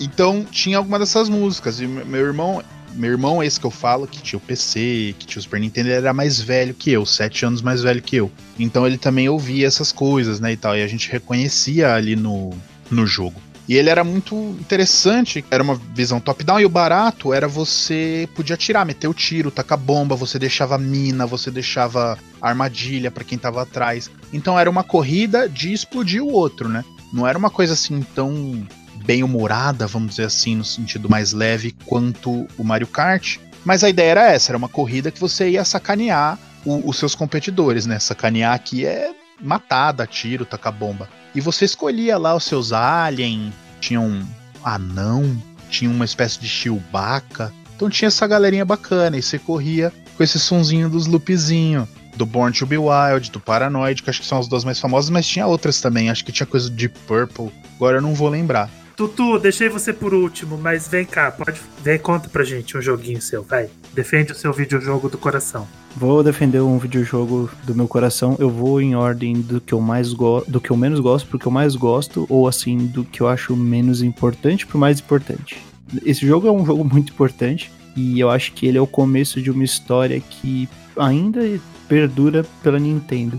Hoje em dia a gente conhece Mario Luigi, Paper Mario e tal, e esse flerte entre Mario, uma, uma franquia de plataforma que teve uma diversidade muito grande de jogos e gêneros diferentes. Mas o primeiro flerte de Mario com RPG foi Super Mario RPG Legend of the Seven Stars, que foi um jogo desenvolvido pela Squaresoft é, e pela Nintendo, né? A Nintendo licenciou, a Squaresoft desenvolveu esse jogo. Pra quem não sabe, Squaresoft é desenvolvedora de Final Fantasy e não precisa falar mais nada, né? Ela meio que inventou o RPG oriental. Hoje você conhece como Square Enix, que foi a fusão das, da, né, da Square da Enix. Eu, apesar de não ser um grande conhecedor de JRPG, sou apenas um, um, um jovem garoto que tá aprendendo. Eu gostei muito de, de, ter jogado Super Mario RPG, que eu acho que ele é um, um jogo assim muito rico no que ele traz, né, nas mecânicas e depois eu acabei jogando um pouco do Superstar Saga do Game Boy Advance, do Mario Luigi, e eu percebi que muitas coisas são sequência direta do que o Super Mario RPG fazia. Em primeiro lugar, é legal ressaltar que como é maravilhoso você ter o Bowser trabalhando do seu lado, um personagem que você sempre odiou e que você, você fala, poxa, não é possível, cara, o Bowser toda hora, naquele mesmo lugar, no final do castelo, e o Bowser tá lutando do seu lado para combater um inimigo mais forte. Então. É legal ver essa desconstrução de conceitos, né, das séries para criar alguma coisa nova, né? É uma desconstrução do, do personagem, né? E é uma desconstrução de, do que era Mario pra gente. Apesar de Super Mario Kart, que foi um dos primeiros spin-offs de Mario, né? O, o Super Nintendo foi um quintal muito fértil para Mario no geral, porque tiveram muitos jogos, inclusive jogos assim meio obscuros, né? Mario's Time Machine, Luigi's Missing, os três jogos de os três jogos do Mario lá de edu, educacionais. Ah, né? é verdade que a gente falou dos Final Flames, que a gente já falou, né? Então, apesar desses jogos, ele é, Super Mario RPG, ele para mim ele foi um jogo assim muito, muito importante para o que é Mario hoje na questão dos spin-offs, né? Porque a gente tem uma a gente tem vendas e assim, uma popularidade considerável de Paper Mario e de Mario Luigi. E tudo começou com Super Mario RPG. Eu gosto muito das convenções que ele, ele trouxe, né? De você usar o pulo do Mario nos turnos também. É muito importante o, o time onde você aperta. E a história é cheia de reviravoltas. Ele é um jogo. Eu considero ele um jogo muito bem escrito. Porque a gente sabe que Mario é muito mais sobre mecânica, né? E esse jogo ele, ele, é, ele é a finese da, da, mecânica de um JRPG simples, né? Ele, ele faz, cumpre o papel simples assim e muito bem feito, mas ele é muito bem escrito no sentido de você dar risada. Tipo, meu, você toda hora cria uma empatia assim com, com os personagens e você se, se relaciona bem com eles por conta de ser um jogo engraçado assim. Então eu gostei bastante de jogar ele. Acho que ele é um jogo muito, muito importante para e, e ele com certeza é um dos obrigatórios para estar numa lista de melhores Super Nintendo. Eu acho que eu, eu, eu vi uma vez que eles estavam é, decidindo como que ia ser o jogo. Uma das opções era mais usar uma espada ou arma. E o Miyamoto não quis deixar. O Mario pula, ele só ia pular. Bem melhor assim, né? Porque você, você desconstrói o jogo, mas sem desconstruir a essência, né? Sim. Porque É, o Mario exatamente. RPG, o Mario Luigi, o Paper Mario, eles são desconstruções da série. Eles são jogos to to- totalmente diferentes do que a gente tá acostumado na série, mas sem desconstruir o personagem, né? Ele continua sendo o Mario que pula na cabeça do Goomba, mesmo que alguns jogos eles se aliem aos Goombas, por exemplo, tem no Paper Mario The Thousand Year Door, tem um Goomba que tá sempre do seu lado. Então, você desconstrói até essas, essas conexões que os personagens têm entre eles, mas tem inimigos que são Goombas, então você tá, continua, continua pisando na cabeça de Goombas, pisando na cabeça dos trupas, dos paratrupas, sem precisar é, descaracterizar a série, criando uma coisa nova. Então o Mario RPG ele é extremamente. ele foi o berço disso, né? De você criar alguma coisa diferente utilizando a franquia Mario. Hoje em dia você vê muitas coisas diferentes. Você tem o Luigi's Mansion, que você vai criando spin-offs, coisas novas, diferentes, é, desconstruindo cada vez mais. E você vê que a origem tava ali no Mario RPG. Sim. Aquela tacada que a Nintendo deu, sei lá, não sei. Eu não conheço a história do jogo, não sei se é a Square que fez o pitch ou se é a Nintendo que foi atrás da Square. Mas em algum momento rolou essa conversa e a Nintendo decidiu fazer e foi extremamente acertado em prestar a franquia pra Square trabalhar. Inclusive, tanto era o mesmo Mario que ele nem chamou o Luigi, né?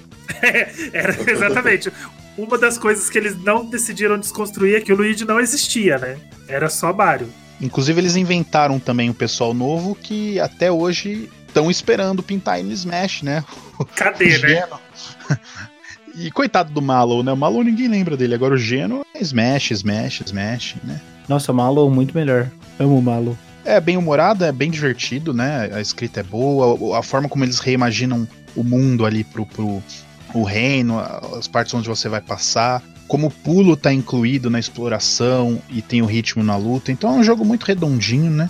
Muito, muito bom. Agradabilíssimo de jogar em qualquer momento. Então você pega ele hoje e joga, vai ser legal. Sim. A gente, inclusive, jogou há pouco tempo, né? Então, um grupo lá, eu, Pepo, uns amigos nossos, aí a gente, num certo mês, a gente virou. Vamos jogar todo mundo Super Mario RPG? Aí todo mundo baixou e ficamos trocando ideia, conversando sobre o jogo, e foi bem legal, assim. Foi uma, uma experiência boa jogar todo mundo, uma galera, o mesmo jogo. É um jogo que ainda funciona muito bem hoje. Sim, Pega- sim. Você pega ele pra jogar, se você, se você não conhece, ou se você tá jogando pela nostalgia, ele não, não é travado, ele não tem aquelas limitações que os jogos tinham anteriormente, então ele tá muito mais fluido, ele tá muito. ele é muito atual, né?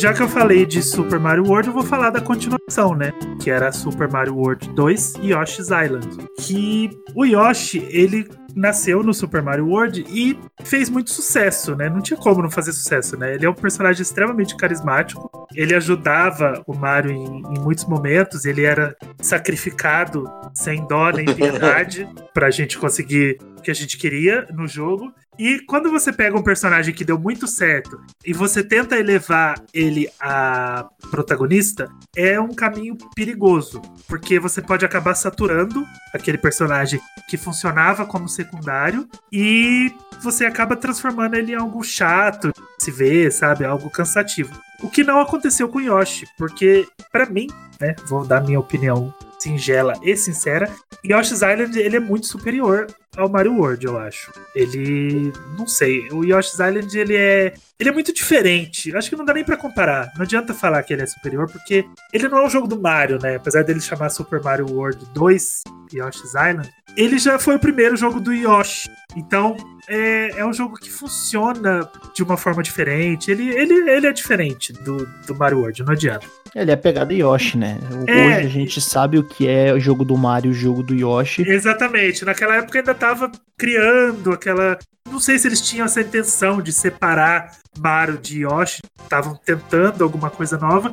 E hoje sim, igual você falou, a gente sabe o que é jogo do Mario e o que é jogo do Yoshi. Sim, são jogos de plataforma, são jogos 2D, basicamente, tipo, se a gente comparar a série 2D e, e os jogos do Yoshi, mas eles são jogos muito diferentes. Então, a gente tava vendo essa separação naquela época, ou uma tentativa de criar em cima de personagens, né, conceitos diferentes. Então, É, na verdade, eles criaram do Yoshi e pra puxar o, o nome, né? Assim, pra puxar ali pra, pra série, eles colocaram Super Mario World 2, que aí eles perceberam ali que eles poderiam ramificar isso, né? Colocar, é, é, separar dois estilos diferentes, porque é, apesar de serem plataforma, eles têm direcionamentos diferentes. Yoshi's Island virou sua própria série. Uma série de jogos duvidosos, mas lá no primeiro jogo ela já estava se estabelecendo, ela já tinha um formato próprio e ele até hoje ele é o melhor da série e ele é muito único. Ele tem uma trilha sonora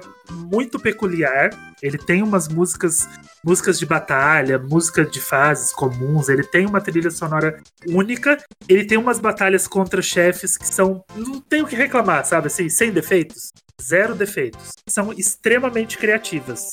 Coisa que talvez um um dos maiores problemas do Yoshi's Island e do Yoshi's New Island é exatamente isso. Eles não têm identidade própria. Nossa, o New Island é insuportável. Nossa.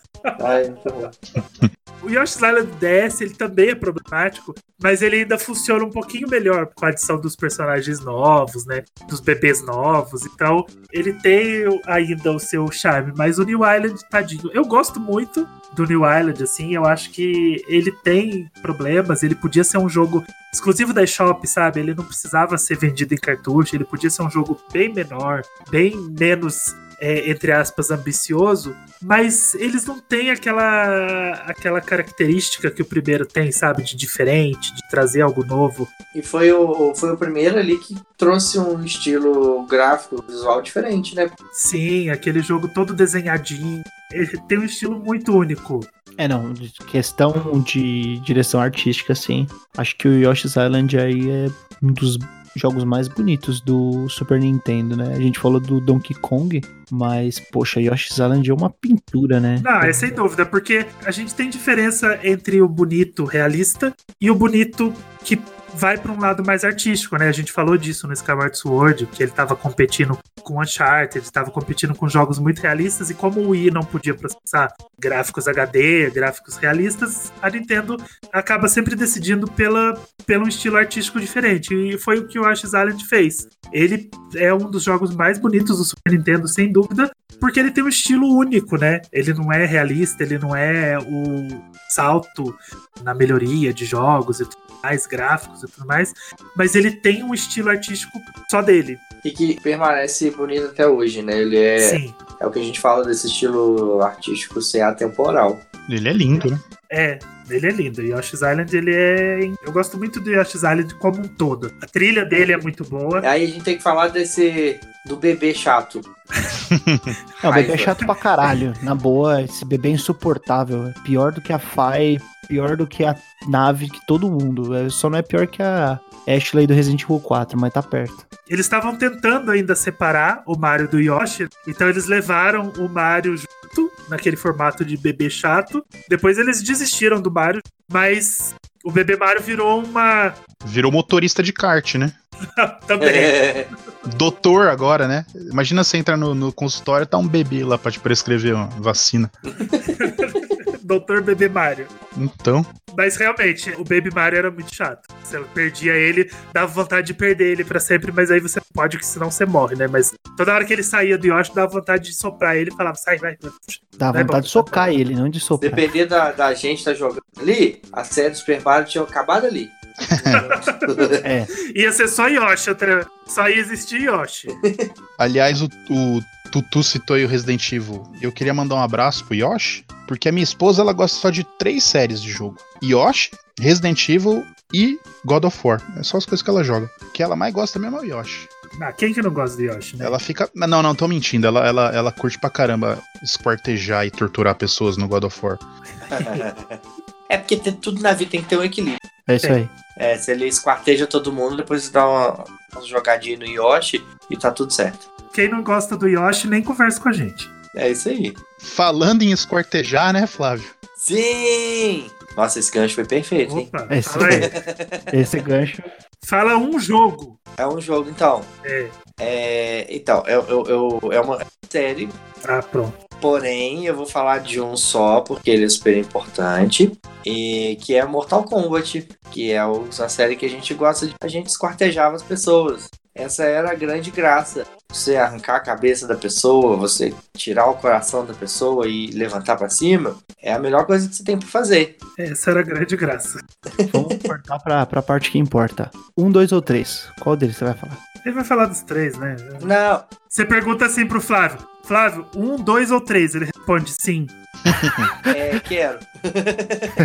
Vou querer. Então, é. Primeiro, porque eu acho que é o ponto inicial ali foi um momento muito importante, não só para o Super Nintendo ou para coisa, mas para a indústria dos games no geral, porque foi aonde foi criado o órgão de classificação, de idade, né, para se jogar, o ERSB, né, que ele Uhum. perdura até hoje.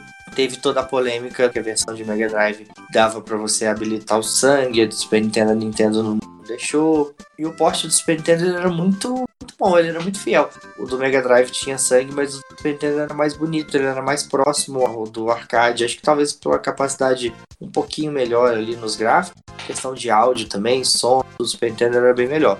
E assim, Mortal Kombat é uma série que dispensa a apresentação, mas é legal falar da origem dela, né, que os criadores eles queriam, é, eles se basearam na- nos filmes, eles queriam fazer um, um jogo do filme do Van Damme. Eles gostavam muito de arte marcial. Um jogo do filme do Van Damme especificamente. E como eles não conseguiram o direito, né? O Van Damme tava meio nem aí pra eles. Eles decidiram pegar um segmento próprio ali, fazer um- uma coisa própria. E aí eles. O processo criativo foi acontecendo em- durante o desenvolvimento. É, ah, eles queriam fazer a coisa da arte marcial, aí eles criaram os cenários, as, as histórias ali. Ah, vamos, vamos criar o. colocar aquela coisa do oriental, do místico e tal. Até chegar ao ponto de que eles estavam fazendo brincadeirinhas ali com, com a- as imagens, as fotos que eles tiravam, né? Eles perceberam que ficava legal, tipo, colocar o sangue. E aí eles viram, "Oh, com sangue ficou mais interessante. Ah, e se a gente arrancar a cabeça do bonequinho aqui? Legal também. E aí os fatalities foram criados é, é, dessa forma também, né? Na brincadeira ali, enquanto tava criando. E eles acabaram mexendo com a indústria dos jogos e a cultura pop no geral, porque todo mundo passou a conhecer Mortal Kombat, todo mundo queria jogar, todo mundo queria ver. De novo, né? Teve ele saiu para arcade primeiro e a versão de Super Nintendo foi uma, uma porta de entrada para muita gente, porque o arcade às vezes não era acessível para todo mundo. Você tinha uma, uma versão doméstica desse jogo. E é uma série que dura até hoje, mais queridas assim no meu coração. Mortal Kombat 11 está maravilhoso, inclusive gosto, mu gosto muito, chamei pro pós-lutinha. Chama no probleminha aí que a gente resolve. Chama a porrada, é, é, é, chama a porrada virtual. É, é, essa, essa pode. Muito bem. Pepo, Oi. o que, que você trouxe aí pra gente? Bom, eu tinha falado que eu ia seguir na ordem cronológica, né? Então, nós estamos viajando agora para 94. Saudades 94. Saudades, né? Ganhamos a Copa. Arthur nasceu. Você nasceu em 94? Sim. Que merda, hein? Que merda, hein? Eu já tinha, sei lá, 20 anos. Que mês mesmo que você nasceu? Eu sou de maio. Maio, né? Então, beleza. Não, só pra gente saber se tiver a máquina do tempo, em, em que mês de 93 que a gente volta pra impedir isso aí. Falando em máquina do tempo. Não, não, ainda não. É, vou falar em 94 agora do Final Fantasy VI, né? Porque o pessoal fala que eu gosto de RPG e tal. Dizem, né? Dizem os más línguas. é um vício, né? Eu, a gente larga um vício entre outro, né? Saudades do. Não, eu ia fazer uma piada aqui, deixa quieto. Enfim, falar do Final Fantasy VI, ah, pra representar um pouco. Vou ter dois representantes de RPG, né? Mas esse é o primeiro. Representar o gênero bacana, um gênero que teve muito jogo no, no Super Nintendo, alguns ficaram no Japão e a gente jogou depois por tradução, né? A gente coloca aí Star Ocean, Treasure Hunter G, Bahamut Lagoon, ah, os próprios Fire Emblem, né? Que agora a gente tá jogando o Three Houses. Os três Fire Emblem do Super Nintendo só ficaram no Japão. Eu sei que no Desetsu também era da época do Super Nintendo. Seiken Densetsu sim. O 3, que vai chegar como Trials of Mana, só tinha ficado no Japão. Mas o, o 2 é o Secret of Mana, saiu legalzinho no ocidente, foi, foi sucesso. Inclusive, eu joguei muito, até mais que o Chrono Trigger. E algumas outras séries, né? O, o- o Megami Tensei, uma parte tática dele, que é o Majin Tensei, o Megami Tensei também, a, uma, uma versão do 1 e o 2 saiu também lá no Japão. Tem umas outras séries que são só famosas lá. Então, muito RPG interessante e também muitos que vieram pro ocidente, né? Então, acabou sendo uma, um, um gênero que ficou bastante marcado na Nintendo, né? Ah, justamente porque, vamos dizer que o- o- os dois fundadores deles saíram pro Nintendinho, né? Principalmente o Dragon Quest, né? Que seria o maior definidor da coisa toda. Depois o Final Fantasy. Então são, são os jogos meio que definiram um pouco esse gênero, que é como pensar o RPG para dois botões, saca? É, Uhum. como pensar RPG para dois botões? E foi isso que, que essa galera fez. Como pensar um RPG para dois botões, para um console, para um público que talvez seja diferente do computador e tal. Então surgiu esse negócio aí que no Super Nintendo decolou bastante, né? Então, o Final Fantasy VI é também tido por muitos o o favorito da série, né? Um dos melhores. E é um jogo realmente fascinante. Você tem um começo bem eletrizante, uma música ótima. Você já começa a colocar ali a situação que tá acontecendo, você já começa a entrar em contato com os personagens e depois tem um monte de personagem. É o maior número de personagens de um Final Fantasy numerado, né? Assim, contando o pessoal da, da equipe. E uma série de, de, de set pieces, de momentos assim, inesquecíveis, sabe? A, a cena da ópera, o, o momento que um. Você pode dar um.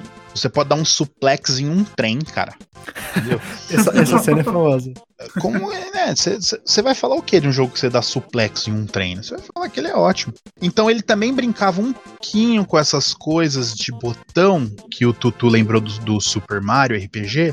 Você tinha um personagem que era o lutador, então você precisava colocar uns comandos ali como se fosse um comando de luta. Então você tinha que mandar uma meia lua, você tinha que mandar um pra trás pra frente, vai, Pra conseguir dar o, o- golpe dele ali no, na batalha ativa do Final Fantasy. Então tinha umas coisas interessantes, cada personagem era bem único nessa questão do que eles podiam fazer, mas eles eram muito moldáveis na- no sentido de como que magias, que summons, os, os atributos dele, né, a partir das summons, como que você ia montar esse time, os equipamentos. Então ele tinha essa coisa bem específica de cada personagem aliado a, uma customização grande. E, mas claro que o principal fator é, é é a história.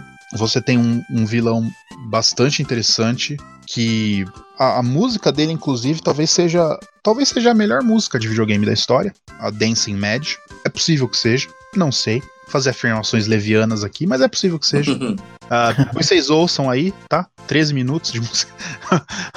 Então é a história desse, desse vilão, de tudo que acontece com o mundo. A gente não tenta não dar spoiler aqui, né? Mesmo sendo de um jogo de 94. Joguem aí. E quem, quem jogou sabe. Quem viveu sabe, né?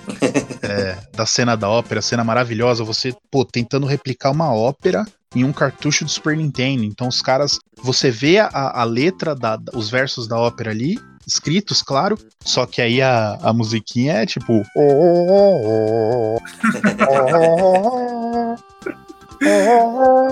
Vai, Tutu. Bom, em segundo lugar, o pessoal vai me bater aqui, mas eu vou colocar. The Legend of Zelda A Link to the Past. Acho um jogo muito, muito único. Talvez. Talvez não. Vou, vou, agora a afirmação é sólida. O Zelda mais perfeitinho de todos, com menos defeitos, olhando friamente. E é o segundo lugar, Arthur Pieri. É o segundo lugar. Hum, É o segundo lugar, porque o primeiro jogo ver. provavelmente é o jogo mais perfeito que eu joguei dos jogos do Super Nintendo. Mistério. F0. Então, The Legend of Zelda Link to the Past é um jogo que vai ficar sempre na minha memória por conta dele ter quebrado algumas alguns encantos que eu tinha com o Ocarina of Time, que foi meu primeiro Zelda, né? E o jogo que fez eu é, olhar um pouco mais de carinho para os jogos da Nintendo, porque para mim o Ocarina of Time, apesar de toda a magia dele, de todo o conforto que ele me dava, o abraço que ele me dava com música e com os personagens e o que ele fazia misturando é, nessa brincadeira de entre uma dungeon e outra você ter uma trama um pouco mais forte, assim, emocional. O A Link to the Past me mostrou que, na verdade, ele foi o criador disso tudo. Né? O Ocarina of Time ele só foi a versão A Link to the Past 3D. Eu não tô falando que é o mesmo jogo de maneira alguma, mas ele é um jogo muito, muito mais seminal, muito mais importante no sentido das. Eu já falei isso antes, as convenções que foram levadas para frente na série Zelda. Então, ele inaugurou muita coisa, muita coisa de lore de Zelda que a gente conhece hoje. O que a gente conhece da série Zelda basicamente foi fundamentado no que a Link to the Past trouxe. Então é um jogo muito importante, eu não quero me estender para falar dele. É basicamente isso porque vai ter cast. A gente vai fazer um episódio só dele. Dedicado para esse jogo que é um, é um absurdo. É um, é um jogo que você olha assim e fala, cara, não é possível que isso roda no Super Nintendo. É, são muitos efeitos, são, é, é uma coisa que, é assim, aperta o hardware, você fala, cara, é, é, maravilhoso, maravilhoso.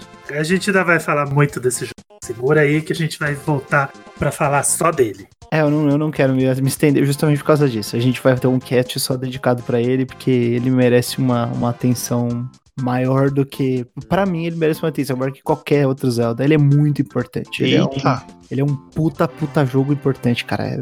É, ele é basicamente o que fez Zelda. Então, é isso aí.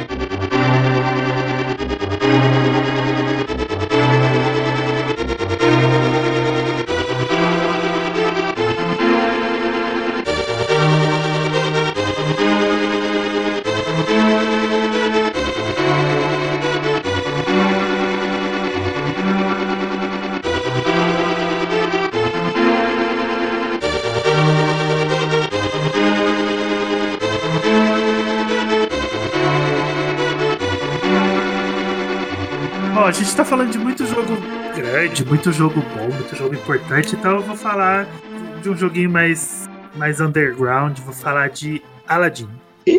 Ai, Super muito Nintendo. Muito bom. Eu gosto muito daquele jogo, eu acho ele muito legal, assim, ele não, sei lá, ele não trouxe nada de novo, ele não, não subverteu nada, não, não é o jogo mais tecnicamente perfeito do console, mais bonito, nem nada disso. Mas ele tem um pedacinho nostálgico no meu coração, porque é dos poucos jogos que eu cheguei a jogar na época do Super Nintendo, Aladdin foi um que eu joguei muito extensivamente, jogava sem parar e eu já tinha aquele vínculo, né, com o desenho. Na época a gente colecionava as fitas do. Tutu não sabe nem o que é fita. A gente colecionava as fitas cassetes. VHS. VHS dos, dos, dos, desenhos da Disney, então eu tava naquela época de, de ganhar as fitas originais e tinha Aladdin, Bela e Fera, Rei Leão.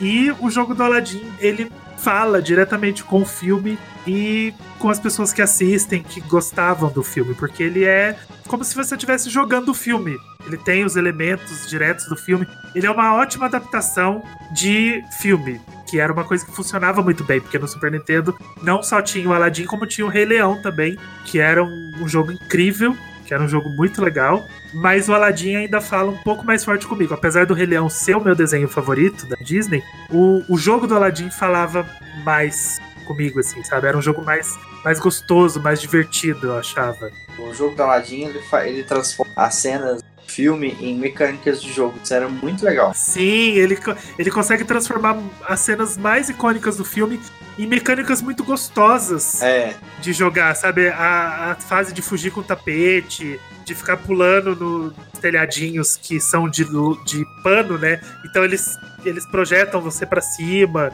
É, é tudo muito legal, é tudo muito é, bem feitinho. Pra, é exatamente isso. Aí no filme tem uma cena que o Aladdin cai, ele cai num lugar de pano, joga ele para cima. É, é, bem, bem curioso. E era uma época de ouro da Capcom. Esse jogo era Capcom. A versão de Super Nintendo é. É, a versão de Super Nintendo da Capcom. E era uma era de ouro da Capcom com os jogos da Disney que ela vinha fazendo, DuckTales, tinha os do Mickey pra Mega Drive também, que eram bons. E tinha o Aladdin, que era um espetáculo. Era muito bom. A gente não, eu não vou me estender, mas a gente não vai ter um episódio só. Mas ele era Como muito não? especial. Ah, A gente vai- Episódio de quê? Só, peraí que eu vou embora. Vai ter episódio Surpresa! de quê? De Aladdin. Episódio especial do Aladdin. Ah, tá Entendeu? louco, velho. Isso é- é, podcast da Disney agora? A gente vai Ô. começar a série Jogos baseados em clássicos da Disney. é, Jogos que boa. ninguém liga a não ser o pessoal de nostalgia. Vai, Flávio, um jogo. E eu vou falar de Final Fight, que é. Eu não lembro muito assim com detalhes. Na minha cabeça eles misturam, porque tinha Final Fight pra caramba. Tinha o primeiro, aí tinha Final Fight Guy, aí tinha Final Fight 2, tinha 3, aí tinha, tinha um- era misturado, não lembro se era hack ou se era verdade. E teve um que eu não sei se eu sonhei, se eu. Se eu... É, eu não sei se eu imaginei aquilo, mas o, o que eu mais gosto é o 2, porque era o que tinha aqui na locadora aqui perto. Eu lembro que ele tinha o Carlos, que era brasileiro. Aí eu li na revista isso, que era um personagem que era brasileiro. Aí, né, a gente quer puxar sardi- sardinha pro outro lado. Aí eu sempre pegava o Carlos, que ele era um, um personagem de azul, assim. E eu gostava muito de up, eu nem, nem sabia que chamava isso. Andar, andar e bater, que era o, era o que a gente chamava, o joguinho de andar e, e dar soquinho. E o Final Fight ele foi muito marcante pra mim. Eu gostava de, de jogar bastante ele. E, e é isso, não tem muito o que falar, né? Porque é só andar, bater e ser feliz. E era divertido pra caramba. E comer frango Comer de frango. lata de lixo. Você batia na lata de lixo, caiu o frango, aí você comia Aí ele você e ganhava vida.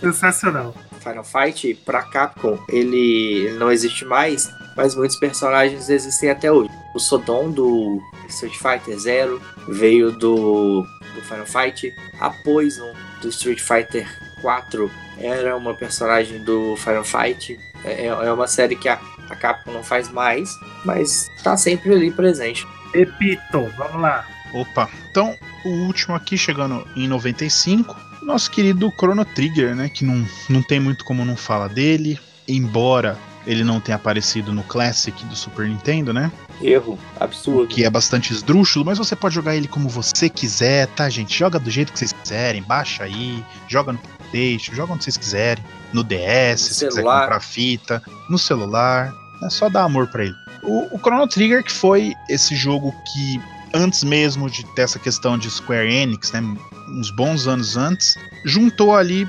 times que nessa, eram da- das empresas diferentes. Então veio o criador do, do Dragon Quest, o Yuji Horii, se juntou com o diretor do, do Final Fantasy também, o Hironobu Sakaguchi, com os traços do Toriyama, do Dragon Ball, né, que veio acompanhando a série Dragon Quest, com as equipes da Square, e acabou fazendo aí o Chrono Trigger, o que possivelmente é o, o jogo mais famoso da- do gênero, né, do- dos RPGs japoneses, talvez até hoje, né, provavelmente sim, talvez o Final Fantasy VII seja mais famoso, mas enfim, que é um jogo também incrível, né, acho que todo mundo que jogou, tu, tu se chegou a jogar? Eu passei boa parte dele, deve ter chegado uns 40, 50% de jogo. Mas assim, só o começo já é um socão no estômago que eu acho que basicamente dos JRPGs que eu joguei, nenhum, tem um começo tão maravilhoso, porque o JRPG é o jogo que demora pra engatar. E logo que você faz o tribunal, você já Sim. fica tipo, meu, pelo amor de Deus, não é possível que esse jogo é isso.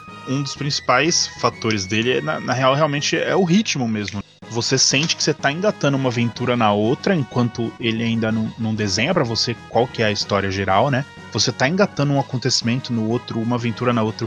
A batalha é dinâmica, usa o espaço, você tem os golpes em conjunto, então você sempre tem algo pra fazer nas batalhas que você quer descobrir quais são os golpes em conjunto. Se você não quiser ter algo pra fazer na batalha, você não faça a batalha, dá pra desviar de boa parte delas. No mapa não tem, então eles utilizaram uma série de mecanismos para transformar a experiência em algo mais com um ritmo melhor, mais rápido assim. Então você vê, é, é um jogo que talvez até tenha mais peso do Hori do que do Sakaguchi, que é o cara do Dragon Quest, só que ao mesmo tempo ele é completamente diferente. né? O Dragon Quest é aquela coisa do grind maluco. Você tem que se comprometer com um jogo gigantesco que vai demorar para engatar. Senão você não passa, né? É, senão você não passa. E esse é completamente diferente. Ele é rápido, você não tem encontro no mapa, você vai tem um ritmo de história muito bom, da batalha também. As coisas vão acontecendo, os personagens vão entrando, personagens também muito, muito carismáticos. Você vai passar por diversas eras,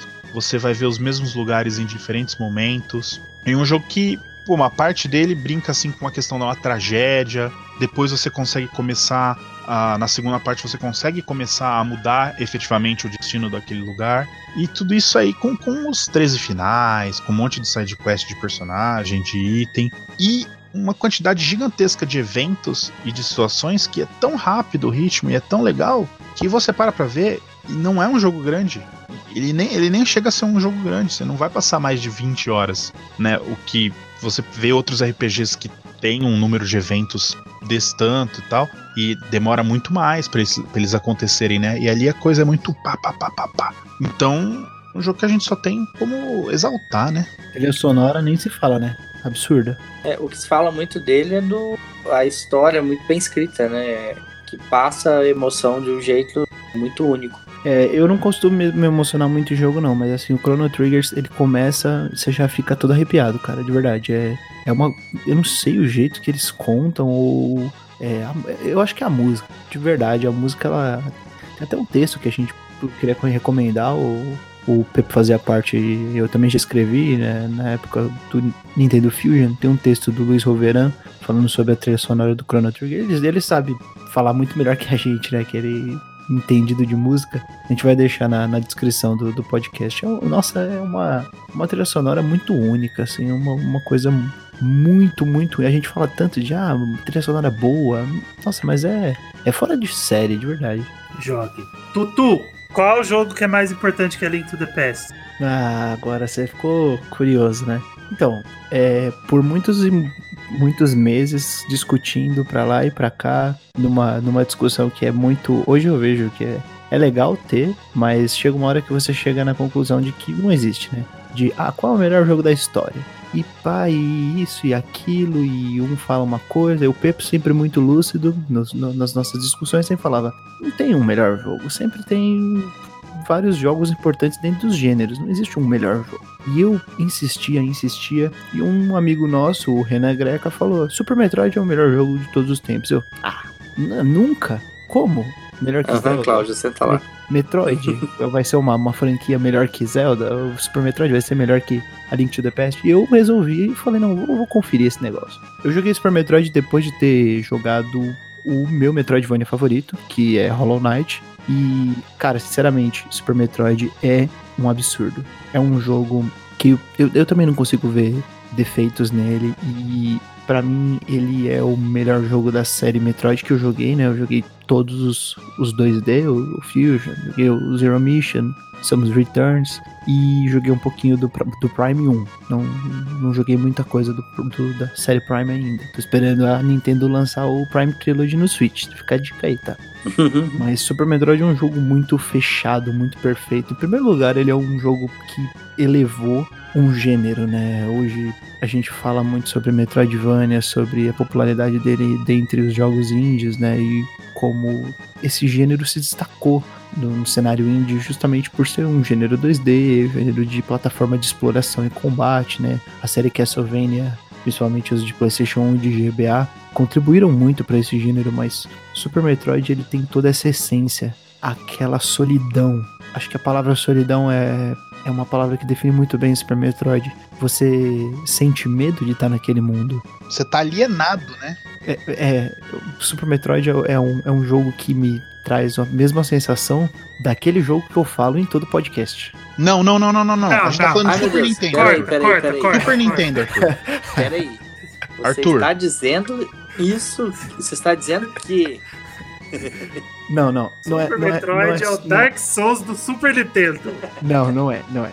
É, mas é a sensação de você estar tá desamparado. É a sensação de você não saber o que tem em cada canto e isso é causado muito pela trilha sonora, é aquela aquela trilha sonora que é não melódica, né, não melódica, opressora, parece um, um, um techno tipo a, a, música eletrônica assim sem ritmo nenhum, é uma, é uma coisa absurda, parece uma coisa industrial assim. Mas tem uma melodia muito bacana no jogo. É a, a, a entradinha quando, quando você carrega. Mas assim, chefes incríveis, com, batalhas assim que são muito distintas uma das outras, né? E a questão da exploração é o grande. Eu acho que Metroid. As pessoas confundem muito, falam ah, sobre combate de Metroid e tal. É, Metroid Prime, ele é um, por exemplo, vou dar um exemplo do Metroid Prime. Metroid Prime ele é um jogo FPS, ele é um first person shooter, mas ele não tem a essência do first person shooter. Ele é um jogo de exploração. Super Metroid é a mesma coisa. Ele não é um jogo sobre o combate, ele é um jogo sobre exploração, sobre você saber aonde você tá e você saber se localizar e para onde você tem que ir, o que que você obteve ou deixou de obter para você poder explorar novas áreas. Então, sinceramente, assim, Super Metroid é um, é um, jogo que eu carrego no coração, de verdade. Acho que é um, é um dos jogos mais importantes do Super Nintendo e provavelmente um dos jogos mais importantes de todos os tempos.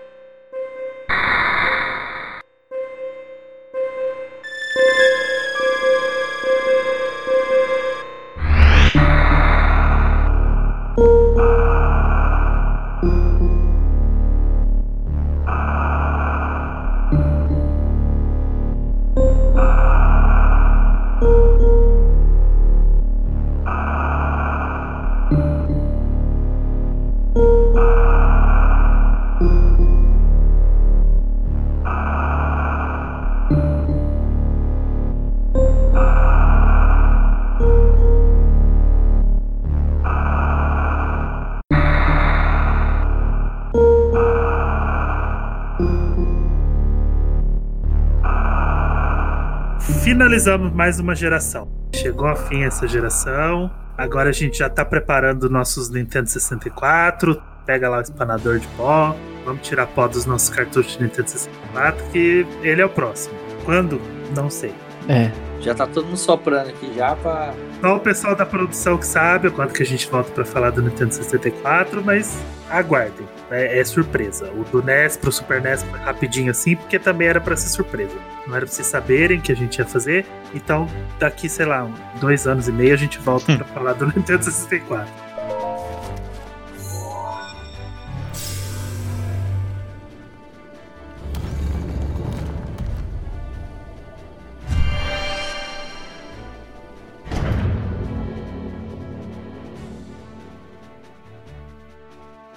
E interrompemos a nossa programação para um comunicado importante da produção. Vamos revelar quem ganhou o nosso sorteio do Wolfenstein Youngblood. E o vencedor desse jogo, que vai ficar com o código do jogo, é o Cogumelo do Zelda, arroba Cogumazoeiro. Parabéns, meu querido. Se você estiver ouvindo esse episódio, entre em contato com a gente para pegar o código. Mas fica tranquilo que se você não estiver ouvindo, a gente vai entrar em contato com você. E quem não ganhou, não fica triste, porque logo logo a gente volta com mais um sorteio. Pode voltar à programação normal.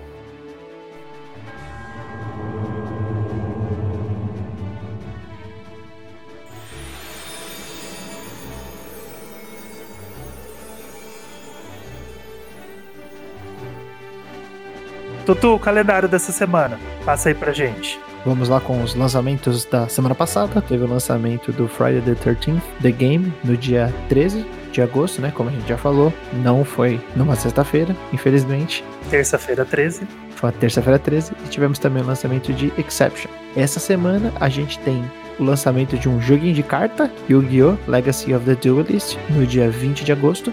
E no dia 21, um jogo que é razoavelmente bem aguardado aí. O pessoal anda falando bastante dele, muitos burburinhos. O Oninaki. Então fica aí a dica do que vai sair aí nessa próxima semana. Então, vou agradecer com muito carinho, do fundo do coração, a presença do Pepo aqui. É a primeira vez que o Pepo participa do nosso cast. Foi num, num episódio muito especial para ele, porque ele gosta muito do Super Nintendo, gosta muito dos RPGs do Super Nintendo. Então, foi muito legal ter você aqui hoje. Foi uma participação muito boa. Você deu uns insights muito legais pra gente do Super Nintendo. E aproveita agora para vender o seu peixe, contar pro pessoal qual que é a sua arroba, o que, que você tá fazendo. Fiquei sabendo que você escreve com um site super legal. Ah. É, conta aí pra gente. Onde que o pessoal te encontra? Tá, eu agradeço aí o convite. Eu espero poder voltar aí no futuro, quando vocês forem falar de, de coisas aí que são a minha praia. Infelizmente não vai ser o caso do 64, né? Porque que nem ali naquela cena do Velozes e Furiosos, quando os RPGs foram pro PlayStation, eu fui naquele carrinho junto e o Nintendo foi pro outro lado e a gente fez um. Oh, a gente foi se encontrar só no Wii lá na frente, tirando os portáteis, né? Enfim, esse é outro papo. Então agradeço aí ser chamado. E o meu peixe, eu escrevo no meu Nintendo, então vira e mexe tem alguma coisinha lá. Uh, embora eu tenha muito atribulado aí com umas coisas, então dei uma desaquecida, mas depois a gente aquece de novo, não tem problema. Então sempre tem alguma coisa saindo lá. E é isso aí. Não, não me sigam, não vale a pena. não me siga, eu tô perdido. Só não me segue, que senão vai ficar todo mundo perdido, né? e mandar um abraço bem especial pro João, o arroba jfuebel13, que ele falou que começou a jogar Skyward Sword porque ele ouviu o nosso episódio. Então, e a Daiane também começou a jogar isso que ouviu nesse episódio. Né? A Daiane tá sempre com a gente, tá sempre interagindo com a gente. Então vou, vou mandar um abraço especial pro João hoje, porque ele ainda não ganhou. A Daiane já ganhou um abraço especial, mas ela vai ganhar também hoje, porque ela tá sempre lá com a gente. A Daiane, ela ganha um abraço especial todo dia. No, todo no, dia. No, no Telegram. O podcast e a Daiane estão lá, ó, lado a lado mandar um abraço e pedir desculpa, né? Porque a gente fica fazendo o pessoal gastar dinheiro. Não, não, eu mandei jogar, não mandei comprar original. Mas, o Arthur, existe outra forma de jogar esse original, menino? Não. Só existe jogo original. Mas é, é, muito legal a gente poder mostrar os jogos para as pessoas, incentivar elas a jogar, mesmo que esteja no backlog ou que elas arrumem uma forma de jogar, ou sei lá, se comprou o jogo porque ouviu aqui no podcast, desculpa, mas é um incentivo bom, é legal a gente poder mostrar para as pessoas o que a gente está jogando, o que tem de diferente, deixa a gente bem feliz. Obrigado por todo mundo que interage com a gente lá nas nossas redes sociais. Continue interagindo. Arroba meu Nintendo e arroba meu podcast. Manda DM, responde as nossas postagens. E a gente tá lá para conversar com vocês. E se vocês marcarem a gente, a gente vem e fala de vocês aqui no final do episódio. Quer ser? Manda. Manda. Manda fase de Mario Maker por DM. Manda fase de Mario Maker pra gente. Isso, manda no arroba meu podcast manda no arroba meu Nintendo, que a gente joga as fases de vocês e depois a gente conta o que achou. Isso aí. E falem qual das três escolas do Fire Emblem que vocês estão jogando. Exatamente, se você está jogando Fire Emblem, conta pra gente qual casa que você escolheu. E não esquece de assinar o feed, que o feed é o seu amiguinho, já falei isso várias vezes. Porque ele conta quando tem episódio novo, ele baixa automaticamente dependendo do app. E se você quiser baixar o episódio para ouvir no PC, vai lá no meunintendo.com.br barra podcast, tem todas as postagens de todos os episódios. É só clicar no link de download, você baixa o episódio para ouvir a hora que você quiser. E a gente está em todas as redes sociais barra meu Nintendo. Segue a gente no Twitch, twitch.tv barra meu Nintendo, que vai ter novidade em breve no Twitch, então a gente vai dar um foco especial para ele hoje, twitch.tv barra meu Nintendo. Segue a gente lá, tem coisa muito legal vindo aí. Tem, tem coisa muito legal. Segredo. Estamos aqui tramando. Estamos aqui igual aquele, aquele guaxinim batendo as mãozinhas. É, exatamente. Tramando coisinhas para vocês, coisinhas que vocês vão gostar bastante e indica o podcast para um amiguinho. Chama o amiguinho, pega na mão dele e fala assim: Amiguinho, eu ouvi esse episódio e achei muito legal. Eu ouvi esse podcast e achei muito legal. E conta pro amiguinho que você gostou. A gente vai criando essa corrente de espalhar a palavra da deusa Hylia por aí. Você pode até pensar assim: ah, não, mas o meu amigo, ele gosta de jogar Xbox, ele gosta de jogar PlayStation. Mas se ele for um pouquinho mais velho, com certeza ele jogou Super Mario Ele World. já jogou alguma coisa com da Nintendo. Com certeza ele jogou Super Mario Bros. 3, lá do episódio de NES. Então, não tem jeito. Não importa o que você gosta, não importa o que você joga, a gente tá montando o cast de forma que tenha pelo menos um episódio para cada pessoa. Então, chama o amiguinho e conta para ele que ele vai gostar. Exatamente. Por isso que a gente vai fazer um episódio sobre Aladdin. Não, nem fuder, né? Ah, vai nem a Paula vai fazer um episódio sobre Não, nós Aladdin. vamos, né? nós vamos ter que fazer uma votação aí? Jogos ruins do Super Nintendo que o pessoal acha que é bom. Vai ser Faz, esse o faz, episódio. fazer uma enquete no Twitter. Vocês querem ou não? Quer um episódio Não. sobre Aladdin ou não? Não, eu, eu me recuso. querer. Vocês vão, vocês vão gravar com outro. Agora a gente vai encerrar por aqui porque a gente vai sair ali, vai lá no orelhão, lá da rua, para dar um telefonema, ligar pra Nintendo a cobrar. A cobrar, pra- a cobrar, porque A gente não, eu não tem vou crédito. gastar. Eu não Eu vou não vou gastar meu gastar crédito. ligação pro Japão nem fudendo. Por gastar ficha, as fichas é caro. Pra perguntar quando que ela vai anunciar o Nintendo 64 Mini, porque acho que a gente só volta aqui com o Nintendo 64 Mini na mão pra falar do Nintendo 64. O que, que vocês acham? Eu acho uma boa. Porque É. a gente precisa de um, de um incentivo, né? Mas a gente pode voltar a qualquer momento com o especial. Fiquem atentos que uma hora a gente pipoca aí com o especial. Mas enquanto isso não acontece, a gente segue a nossa programação normal. Toda segunda-feira tem podcast novo, se não chover. Se chover, a gente avisa. E semana que vem a gente tá de volta. Tchau, tchau. Tchau, tchau. Tchau. Tchau.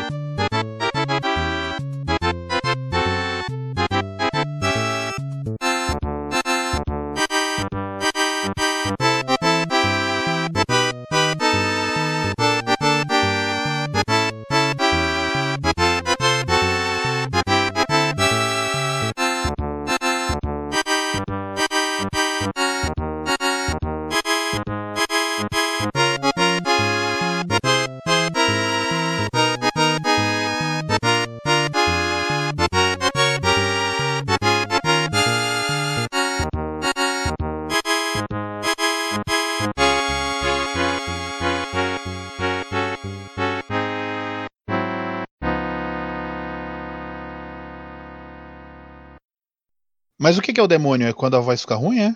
É, Ah, ela- ele, ele começa a engrossar a voz. Ah, tá. Achei que era a voz que começava a falar pra gente jogar Sonic, né?